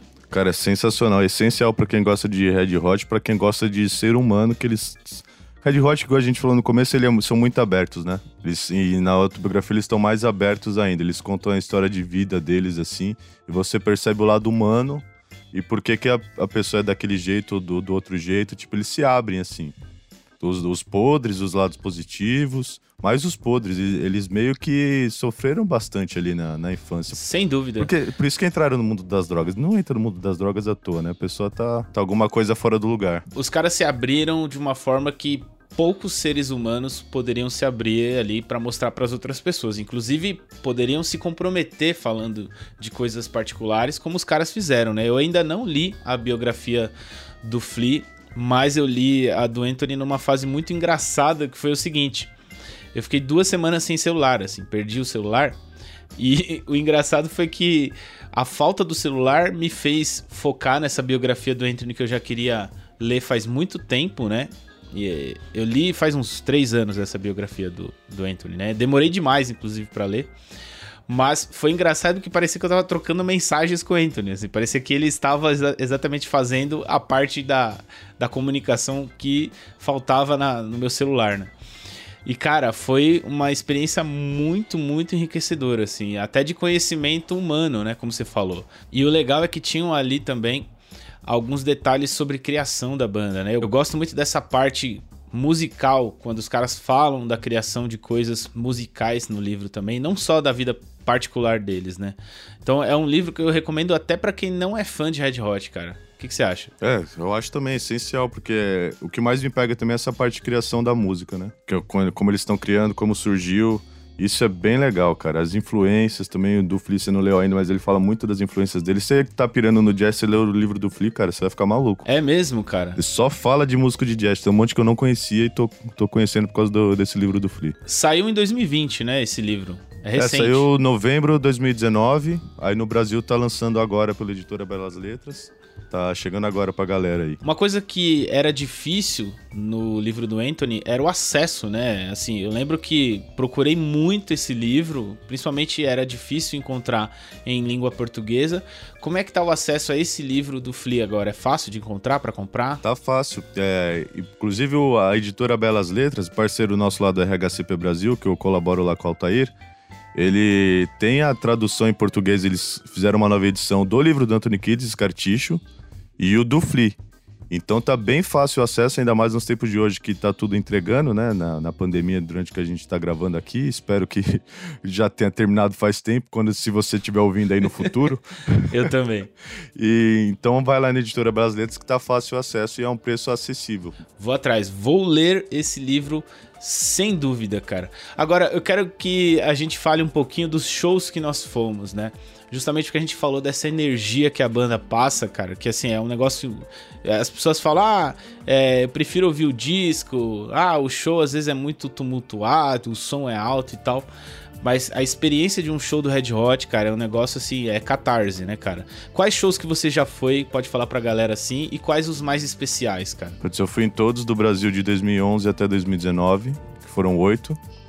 E eu fui em dois no México. Agora me conta, você já assistiu o show do Red Hot do palco, né? Já. Você é locutor da Rádio 89, Mas... né, cara? Conta como é que foi essa experiência, cara. Mas pior que eu fui lá pelo, pelo RHCP Brasil, consegui ir lá. Oh, foi por causa do... É, você também tem uma participação importante no fã-clube, né? Do, no fan-site, digamos assim, o oficial brasileiro, né?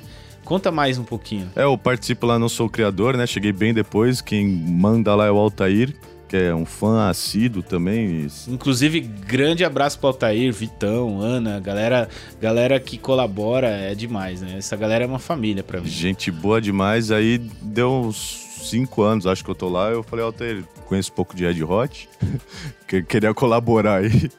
Que é um hobby, né? Ninguém não é trabalho para ninguém ali. Ali é um hobby, é de fã para fã que a gente faz o negócio ali. Vocês fazem um trabalho incrível, informativo, é um trabalho super honesto, assim. Mas conta dos shows aí. Como é que foi a experiência do show no palco, cara? Eu vivendo o negócio e eu não tava acreditando que eu tava vivendo, e ao mesmo tempo eu tava tentando registrar mentalmente tudo que eu queria registrar ali. E eu lembro perfeitamente do show da minha cabeça. Se algum dia criarem uma tecnologia que coloque um pendrive na minha cabeça, vai ter o show do Red Hot inteiro. Que eu lembro exatamente tudo que aconteceu. Que eu filmei um pouco, né? Mas eu sou um cara que gosta de viver ali ao vivo a experiência. Eu filmei um pouco porque você filma um pouco, né? Não tem como você não filmar. Claro, claro. Nem que seja uns dois minutos. Mas, mas eu lembro que eu cheguei, que eu tava trabalhando pelo 89, né? O Curvo Lula Palusa, Rádio Rock transmite. Mas eu falei, ó, oh, o show do Red Hot, eu vou ver o show do, do Red Hot. Claro. Aí quando eu acabei as entrevistas ali, eu saí correndo e eu cheguei, é engraçado, eu não tinha combinado o lugar com o Altair e eu tava no lugar que eu precisava estar. Se eu chegasse um minuto depois, o Altair não conseguiria me colocar ali no palco. Aí eu peguei e eu fui correndo, porque eles aí iam barrar a entrada. É que chega uma hora que quem subiu, subiu, quem não subiu, eu sinto muito, vai pra galera. Caraca. E aí eu subi, eu subi tão rápido assim, que eu não tava vendo as coisas direito, sabe? Eu só, eu só tinha colocado na minha cabeça que eu tinha que subir, tinha que estar naquele lugar em menos de 10 segundos. Caraca. Eu subi de cara, viu todos os baixos do Flea, assim, ó, na minha frente, e o set list do show, que tem a cola ali do Flea, né? Eu falei, putz, eu tô vendo o show do Red Hot do palco. Isso foi, isso foi momentos antes de começar o show? Foi uns 20 minutos antes de começar o show. Nossa, cara, que experiência absurda, velho. E a gente que é fã, a gente conhece até os holds do Red Hot. Né? Sabe o nome, né? É, o Tracy Robar, o, o Chris Warren. E eles estavam lá. E eu falei, mano, tudo que eu vejo aqui tá, tá aqui do meu tá lado, esses caras. Eu tô vendo eles se comunicando em português. Em português não, em inglês, aqui no, no fone ali, no walk-talk. Aí eles colocaram um fã de um lado, eles entraram pro, pelo outro lado da banda, né? Acho que por motivos óbvios, né? Sim. e aí chegou o Shed, eu fui assim esperando para entrar. E o que mais me impressionou, cara, eles estavam nervosos. Falei, cara, como é que eles estão nervosos para entrar? Me explica. É o Red Hot, cara, mais de 30 anos de estrada. E aí você vê que eles têm um lado humano, cara. Aí eles entram, começa aquela introdução, né? Entra o Jamie que eles falam, arrebentando. E o Anthony, cara, ele ficava, tipo, coçando a mão assim, ó, pra entrar. Ele ficava, tipo, meio que, sabe, lutador assim, antes de entrar? Sim. Ele ficava muito nervoso. Ele batia assim, ele dava uma espiada na plateia. Falei, caramba, o Anthony tá nervoso, cara. Como é que o Anthony tá nervoso? Isso é demais, Wendel. Que relato. E ele entra com tudo, cara. Ele entra com tudo, assim. Aí é uma energia. Quando ele entra, parece que, tipo, ficou completo. Cara, é uma energia se você tiver a oportunidade de ver o show do Red Hot no palco, o som não é tão legal do palco, tá? Deixa eu frustrar a galera um pouquinho aí. porque você escuta o retorno, mas o retorno tá pros caras ali. Exato, exato. Então, você perde algumas coisas. Você perde um solo de guitarra. É como se você estivesse vendo eles de fora de uma sala, né? Os caras dentro de uma sala tocando e você lá fora escutando a reverberação. É, e você assim, escuta né? bastante a bateria, que é o que mais se destaca, né? Mas, uma, cara, foi uma experiência sensacional, foi meu show favorito. A hora que eles tocaram Nevermind, falei, Cause we are the Red Hot, Chile, Peppers. Que demais. Não, na hora que eu vi os caras tocando, eu tava assistindo pela TV, cara. O legal é isso, né? Red Hot é uma banda que ousa muito ao vivo também, né? A gente pode dizer que eles sempre colocam ali uma surpresinha, principalmente nessa fase atual aí nos últimos cinco anos, sempre tinha alguma coisinha a mais, né? Sim, é, eles vão acrescentando, né? Que eu acho que eles vão ficando de saco cheio e vai acrescentando música. Isso que é legal também do Red Hot. É. E eu tava do lado dos baixos do Flea, cara. Então quando ele vinha trocar o baixo, vinha fazer, tomar água, ele vinha na minha frente. Falei, puta, Flea tá na minha frente, esse nanico. E é engraçado que ele é baixinho, parece gigante, né, cara? A presença dele, ele é muito baixinho, mas ele parece gigante. Ele parece, com certeza. Então esse foi o show mais especial que você já viu da, do Red Hot, né? Foi, mas assim, o melhor, tirando o gosto pessoal, foi o do México, sabe? Porque o do México foi numa lugar fechado, como se fosse o ginásio de Ibirapuera. Então a acústica tava perfeita. Dava pra ouvir muito bem. Cara, para mim foi o primeiro, assim, eu demorei muito para ver o Red Hot ao vivo, né? E eu só vi em 2011, aquele show na Arena AMB. Para mim foi o melhor, assim, em termos de som. Não o segundo, o primeiro, né? Quando eles vieram em 2011, acho que em 2013 eles voltaram, não foi? Isso, 2013. Em 2013. É, 2011 voltaram. eu chorei igual uma criança, né? Eu também, cara. eu lembro muito bem do dia inteiro, assim, das horas sentado esperando começar o show, mas lembro muito bem do momento de tirar a camisa ali no higher ground e rodar. Aquilo ali foi higher demais, ground. né? Agora, cara, você tem algum momento engraçado, assim, que você passou por causa de Red Hot, assim? Eu, te, eu tenho umas coisas pessoais, cara, muito loucas, assim, em relação a Red Hot. Eu acho que todo fã deve ter, né? Que Red Hot entra na sua vida de maneiras muito diferentes e fica, né? Em, em momentos que muitas vezes você nem esperava, né? Você tem alguma história engraçada para contar pra gente? Cara, eu lembrei de uma agora, eu acho que eu nunca falei isso no ar. Vou em primeira mão, hein? Ô, oh, que legal, Mas que talvez honra. seja um mico aí. no meu tempo, os que eu mais ouvia Red Hot era a minha adolescência, né? E eu jogava bola bastante também, né? Adolescente joga muita bola geralmente. E, e aí no vestiário eu colocava o meião nos lugares que o Red Hot colocava. e ficava imitando o Red Hot no vestiário. Os caras, mano, põe a roupa, pelo amor de Deus. Ou oh, pelo menos você não teve essa ideia em cima do palco, né? Não, porque eu acho que eu seria preso, senão naquela época eu faria, com certeza.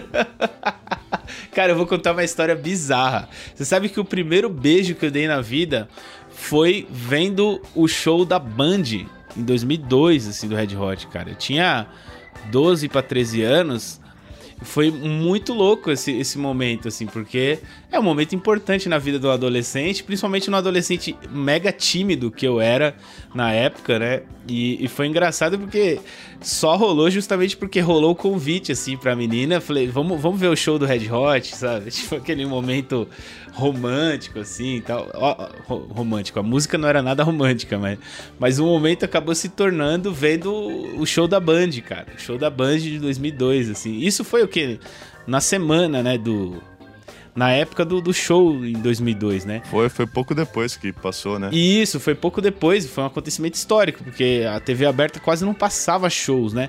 É, e não tinha YouTube, né? Não tinha YouTube, né? Então a gente, meu, todo mundo colava ali na TV para ver aquele momento histórico, né? Inclusive fica a crítica, né? As TVs abertas deveriam passar mais shows ao vivo, né, cara? É, foi uma história muito engraçada isso, né? Então eu acabo sempre lembrando. E esse show foi especial não só por isso, mas musicalmente, né, cara? Sim. A única pena é que eles não transmitiram inteiro, eles cortaram músicas, né? Cortaram. Cortaram. Uma pena mesmo. Foi a única falha aí da, da Band. Ah, cara, eu. Cortaram Venice Queen, cara. Não faça isso. Não faça isso, né, cara? eu acho que eles olharam e falaram, ah, é a faixa 15 do disco, sei lá. 14. É, eles não dão muita importância.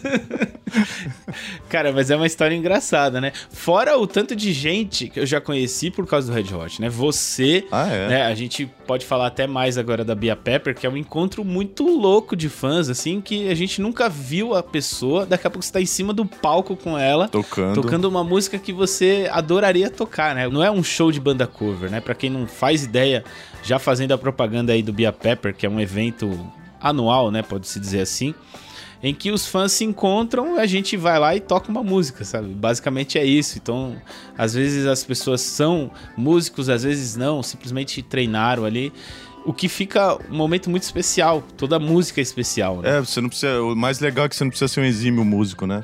Você vai lá e toca e você vê engraçado. Você nunca viu a pessoa igual você falou, mas você subiu no palco, tocou. Na sequência você vira melhor amigo da pessoa. Foi o que aconteceu com a gente.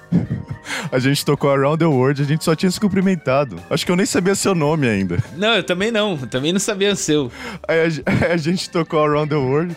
Aí eu falei, ô, oh, cara, ficou da hora, não sei o que, prazer, viramos amigos. É, já era. já né? deu a conexão. Cara, assim, é, Red Hot é uma banda que une muita gente, né? Eu vejo, eu acompanho muito fã-clube, né? Eu sou muito fã de outras bandas, nenhuma se compara a Red Hot, mas sou muito fã de outras bandas. Eu não vejo isso acontecendo com outras bandas. Essa, essa amizade toda Igual tem no do Red Hot, eu não vejo, cara. Inclusive, para quem tá ouvindo esse podcast, tem um canal no YouTube do Bia Pepper em que eles registram esses momentos malucos que a gente não se conhecia e começa a tocar. Inclusive, assim, tem músicas que, claro, não vai ficar à altura do Red Hot, mas tem coisas históricas, cara. Tem uns caras que tocam, você é um deles, cara. Você e o Vitor no baixo, pelo amor de Deus. O Vitor e o Vitor Vieira lá na, na bateria. Ah, meu, tem muito músico incrível. O Felipe Freitas, uns caras, assim, tem caras profissionais, né, que demonstram demonstram todo o seu talento lá no, no Bia Pepper.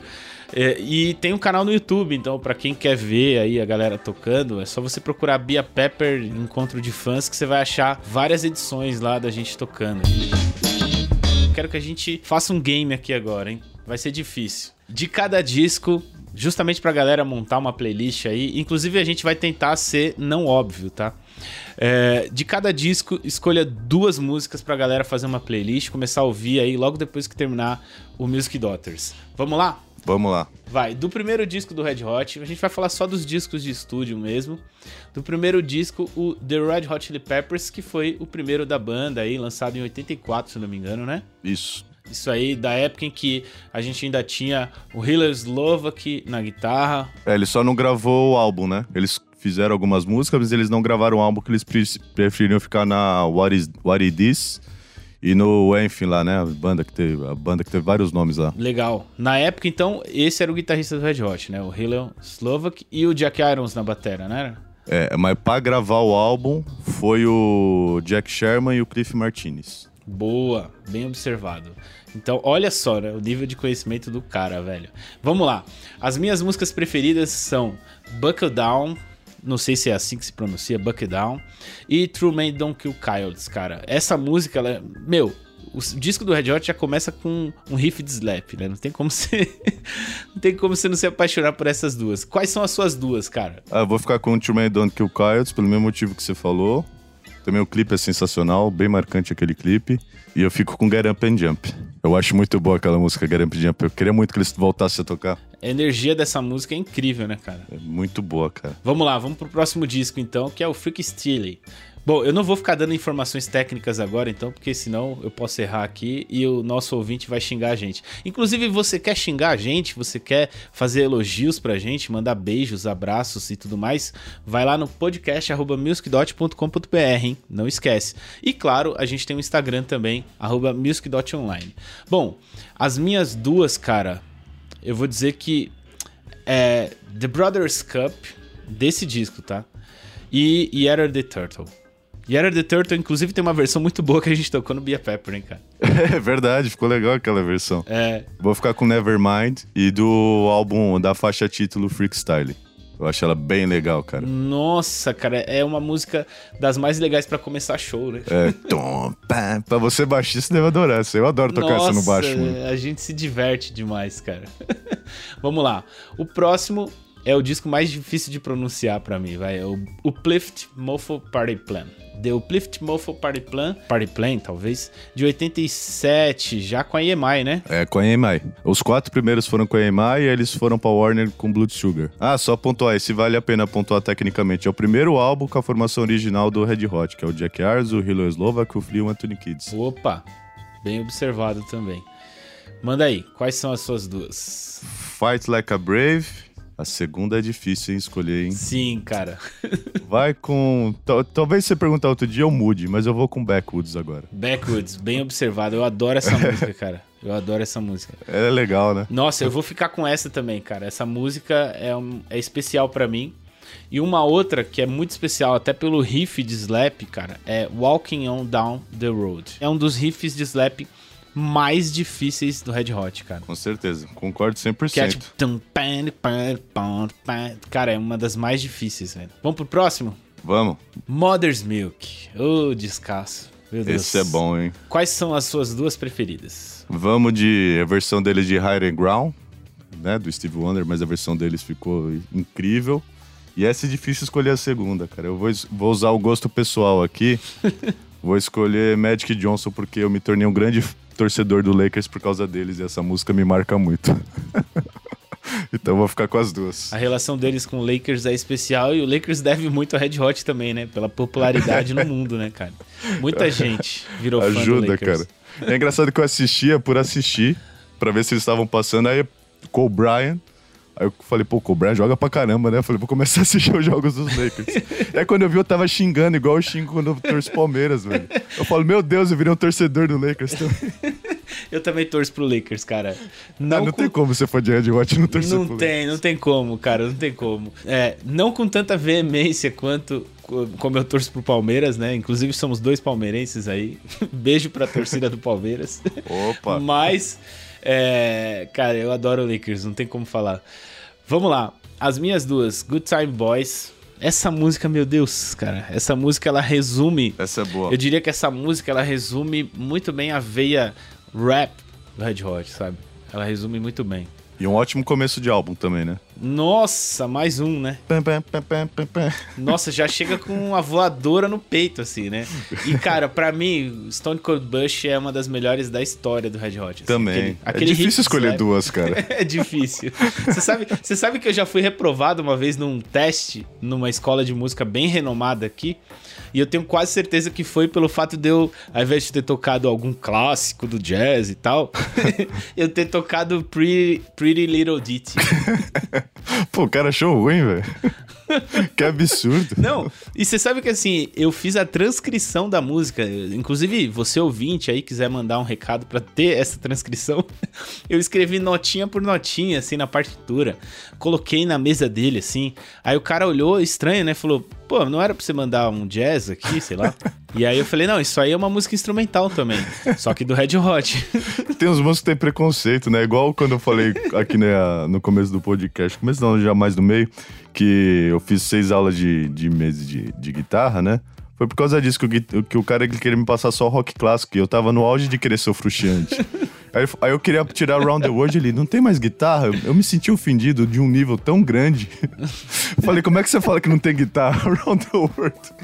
Que bola aí fora, eu saí. cara. Não, absurdo. Bom, vamos lá, pro clássico, né, gente? É o disco que a gente pendura o quadro na parede e ajoelha, né, cara? Pra ficar fazendo reverência.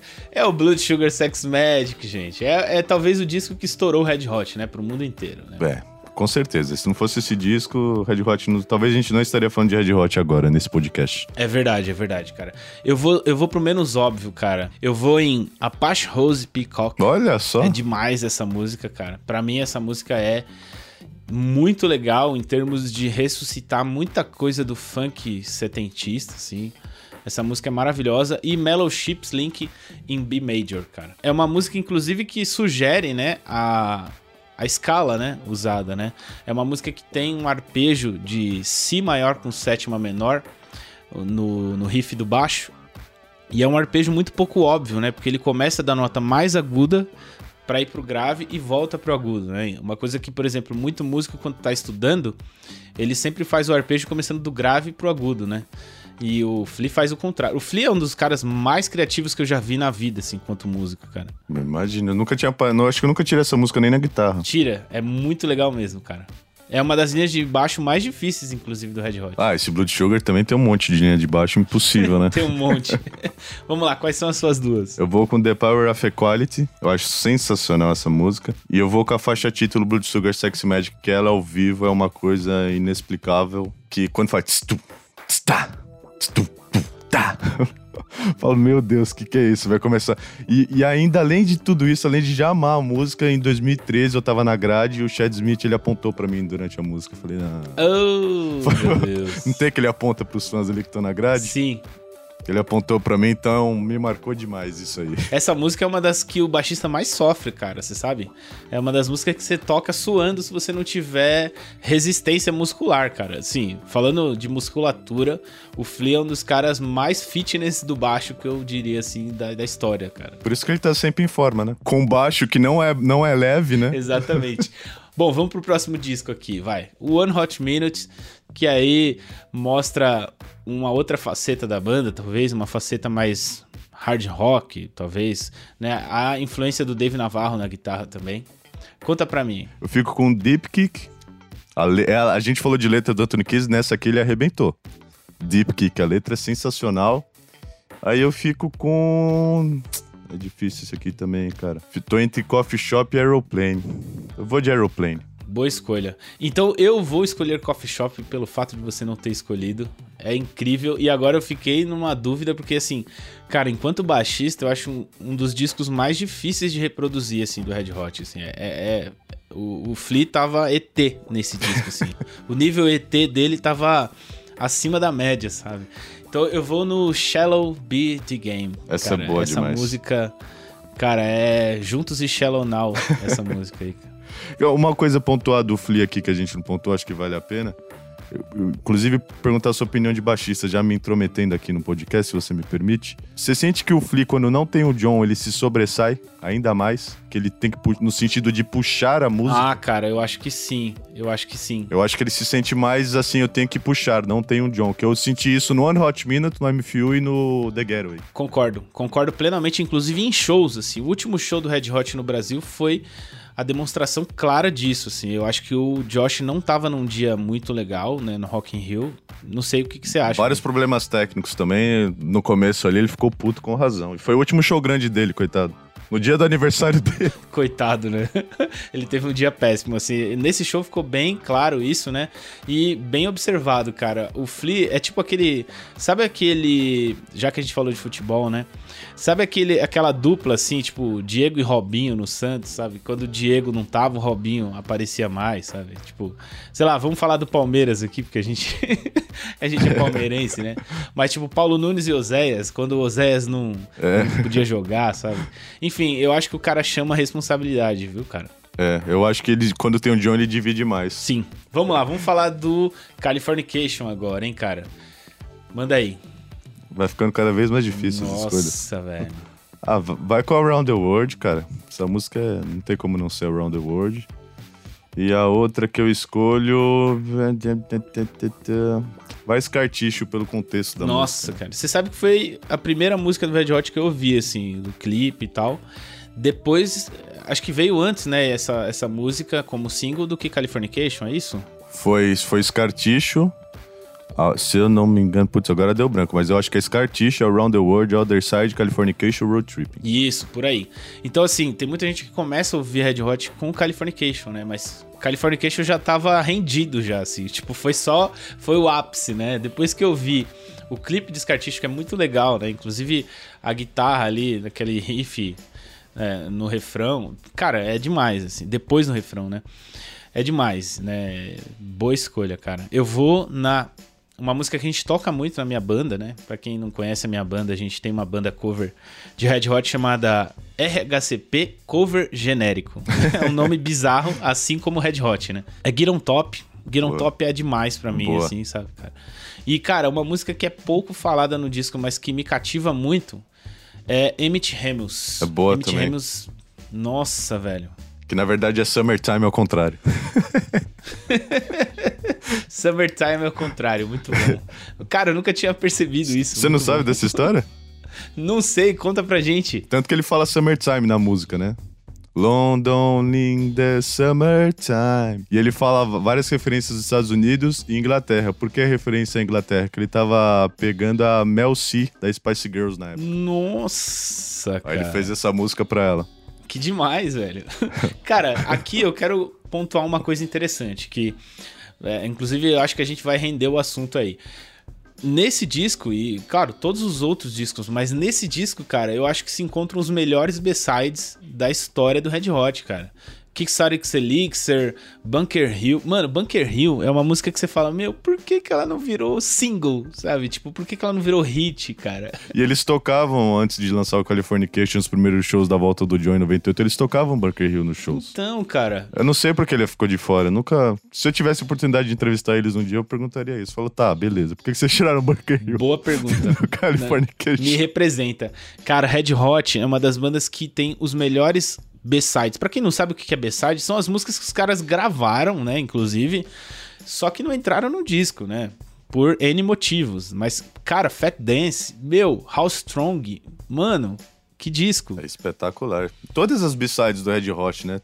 Nesse específico, ela tá mais incrível ainda, mas você que não conhece, só conhece as músicas de álbum do Red Hot, hoje em dia tem Spotify, tá fácil de ouvir aí os B-sides, tem tudo lá. Isso, Você jogar B-sides Red Hot, com certeza alguém já fez uma playlist só com os B-sides. com certeza. Vai ouvir. Cara, é um álbum novo. Você vai descobrir um Red Hot ali meio subscuro, assim. Obscuro que muita gente não conhece. É demais, cara. Tem muita influência na cara, assim, de outros artistas também.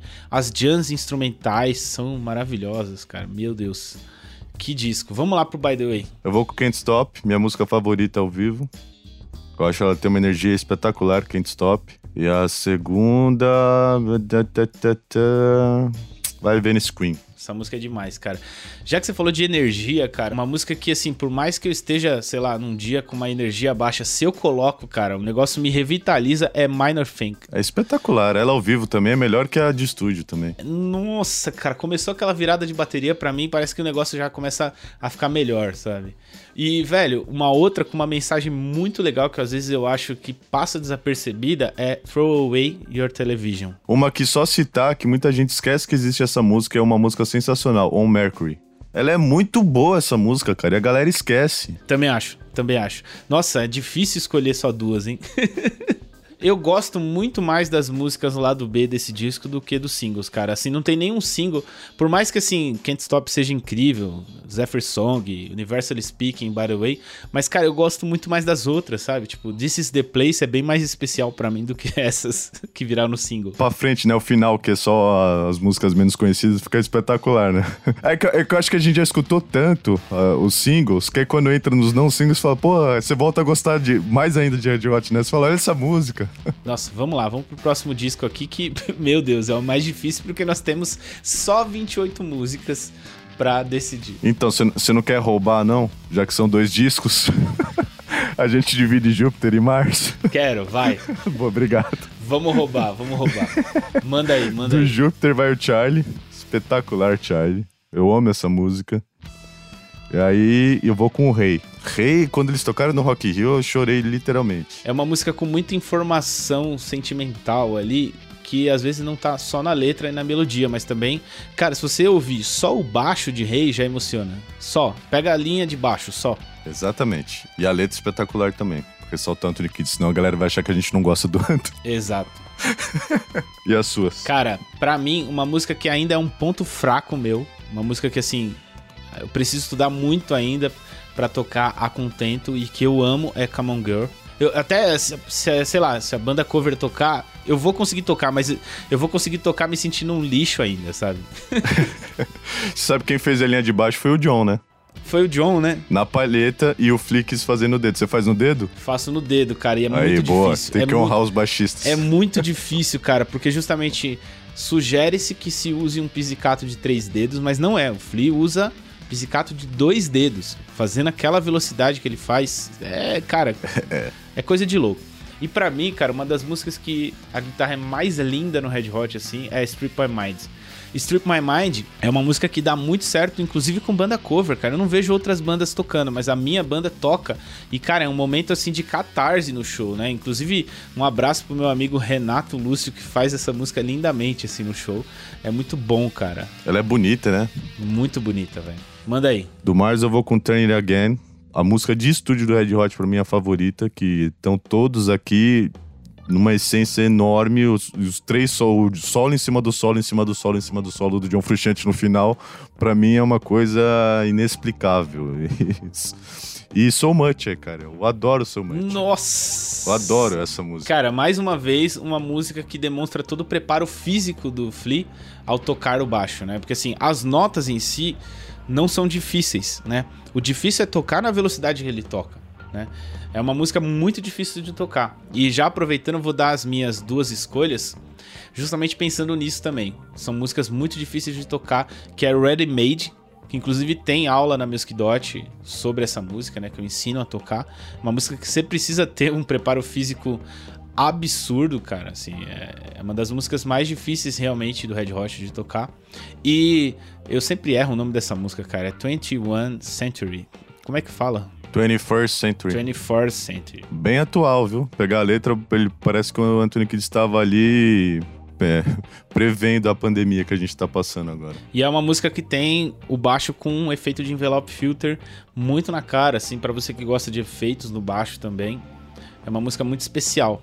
É legal, boa mesmo, bela escolha. Vamos lá pro I'm With You, que é o disco que muita gente esperava, o disco depois de um hiato da banda, só que não era um disco com o John, né? Mas é bom, é excelente esse músico, esse álbum. Eu acho ele sensacional, marcou uma época, assim. Eu escuto ele, eu lembro do que eu tava fazendo na época. Que legal, cara. Ó, cara, eu quero destacar aqui uma música que não é tão óbvia, né? Pensando em arranjos comuns do Red Hot, que é Brandon's Death Song. É uma música com violão muito especial, assim. Eu acho muito bonita essa música. E eu quero lembrar também, né, do quanto o Red Hot abriu espaço para música latina com Did I Let You Know, cara. Essa música para mim eu lembro de Cuba, sabe? Eu lembro de eu adoro música cubana, adoro música latina, né? Inclusive já gravei curso na Music Dot falando do baixo na música latina, que eu acho sensacional.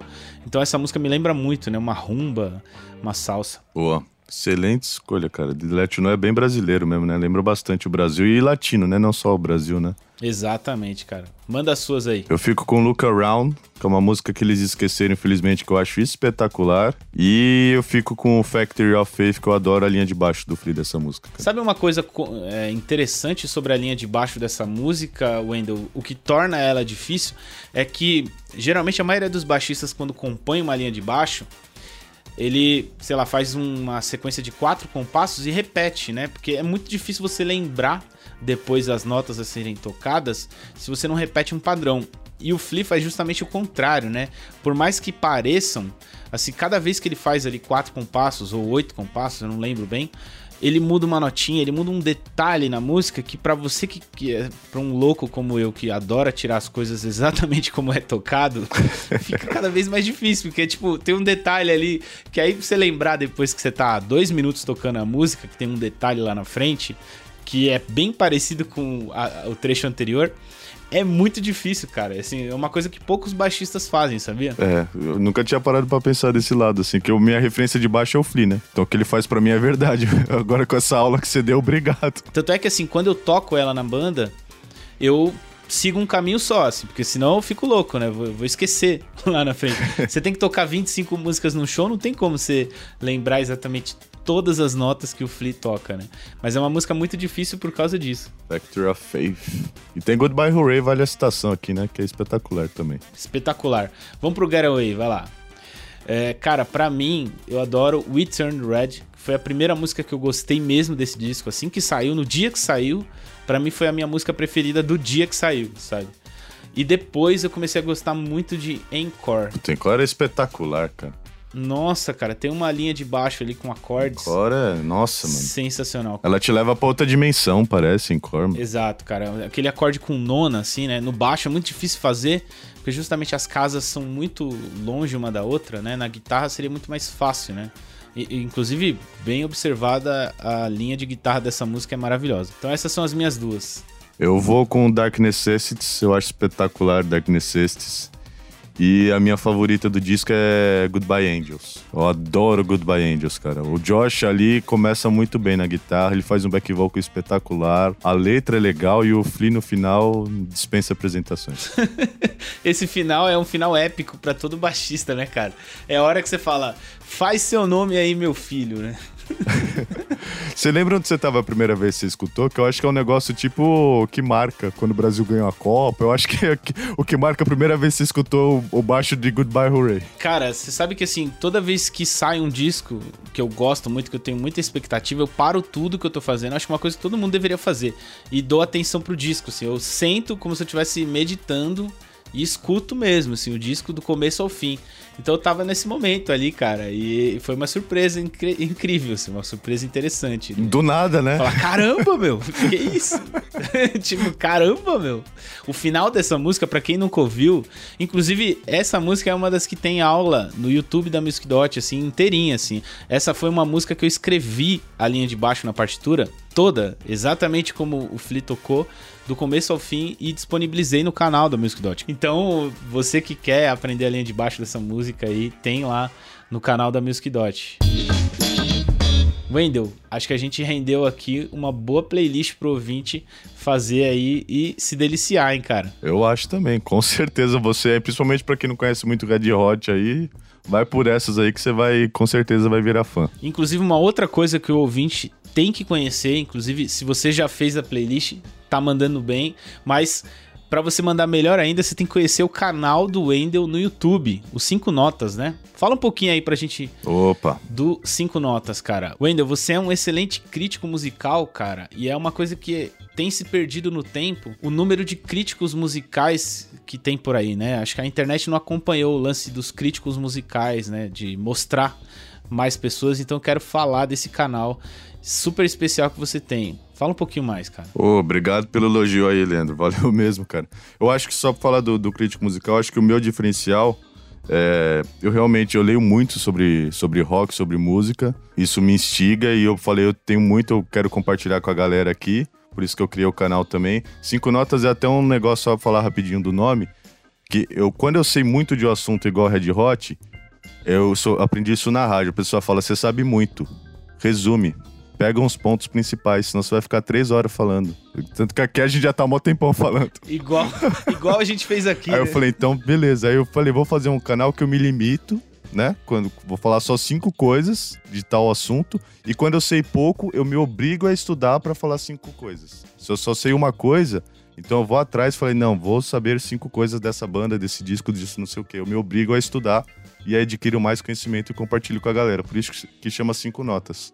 Que demais, cara. E o legal é assim, você fala realmente de várias bandas, de vários artistas e que eu até nem esperava às vezes que você fosse conhecer tanto de cada artista, cara. É que eu gosto de pesquisar, eu gosto de ver o artista falando. Eu adoro entrevista, cara. Por isso que eu gosto de entrevistar. Eu adoro o artista dando entrevista. Tem, saiu ali no YouTube entrevista, eu vou lá ver na hora, eu nem espero. Você sabe, uma das coisas que eu mais gosto no YouTube são as entrevistas com músicos, né? Uma das coisas que, inclusive, faz eu gostar tanto de podcast e até trabalhar pra um que é o Music Daughters, assim, eu sou muito privilegiado, eu fico muito feliz, inclusive muito feliz que estejam ouvindo esse podcast, né? A gente tem recebido aqui excelentes feedbacks, eu tenho certeza que o ouvinte tá se deliciando aqui também com esse papo maravilhoso sobre o Red Hot, cara. Mas é uma das coisas que eu mais gosto e assim, eu acho que tem que aparecer mais críticos musicais por aí, não só no YouTube.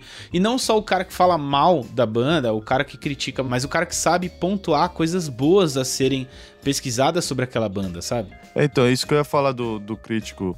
Eu nem me considero muito crítico, assim, que eu acho que, eu- acima de tudo, eu prego respeito, sabe? Porque é a arte do cara. Quem sou eu pra falar que aquilo é ruim e aquilo é bom?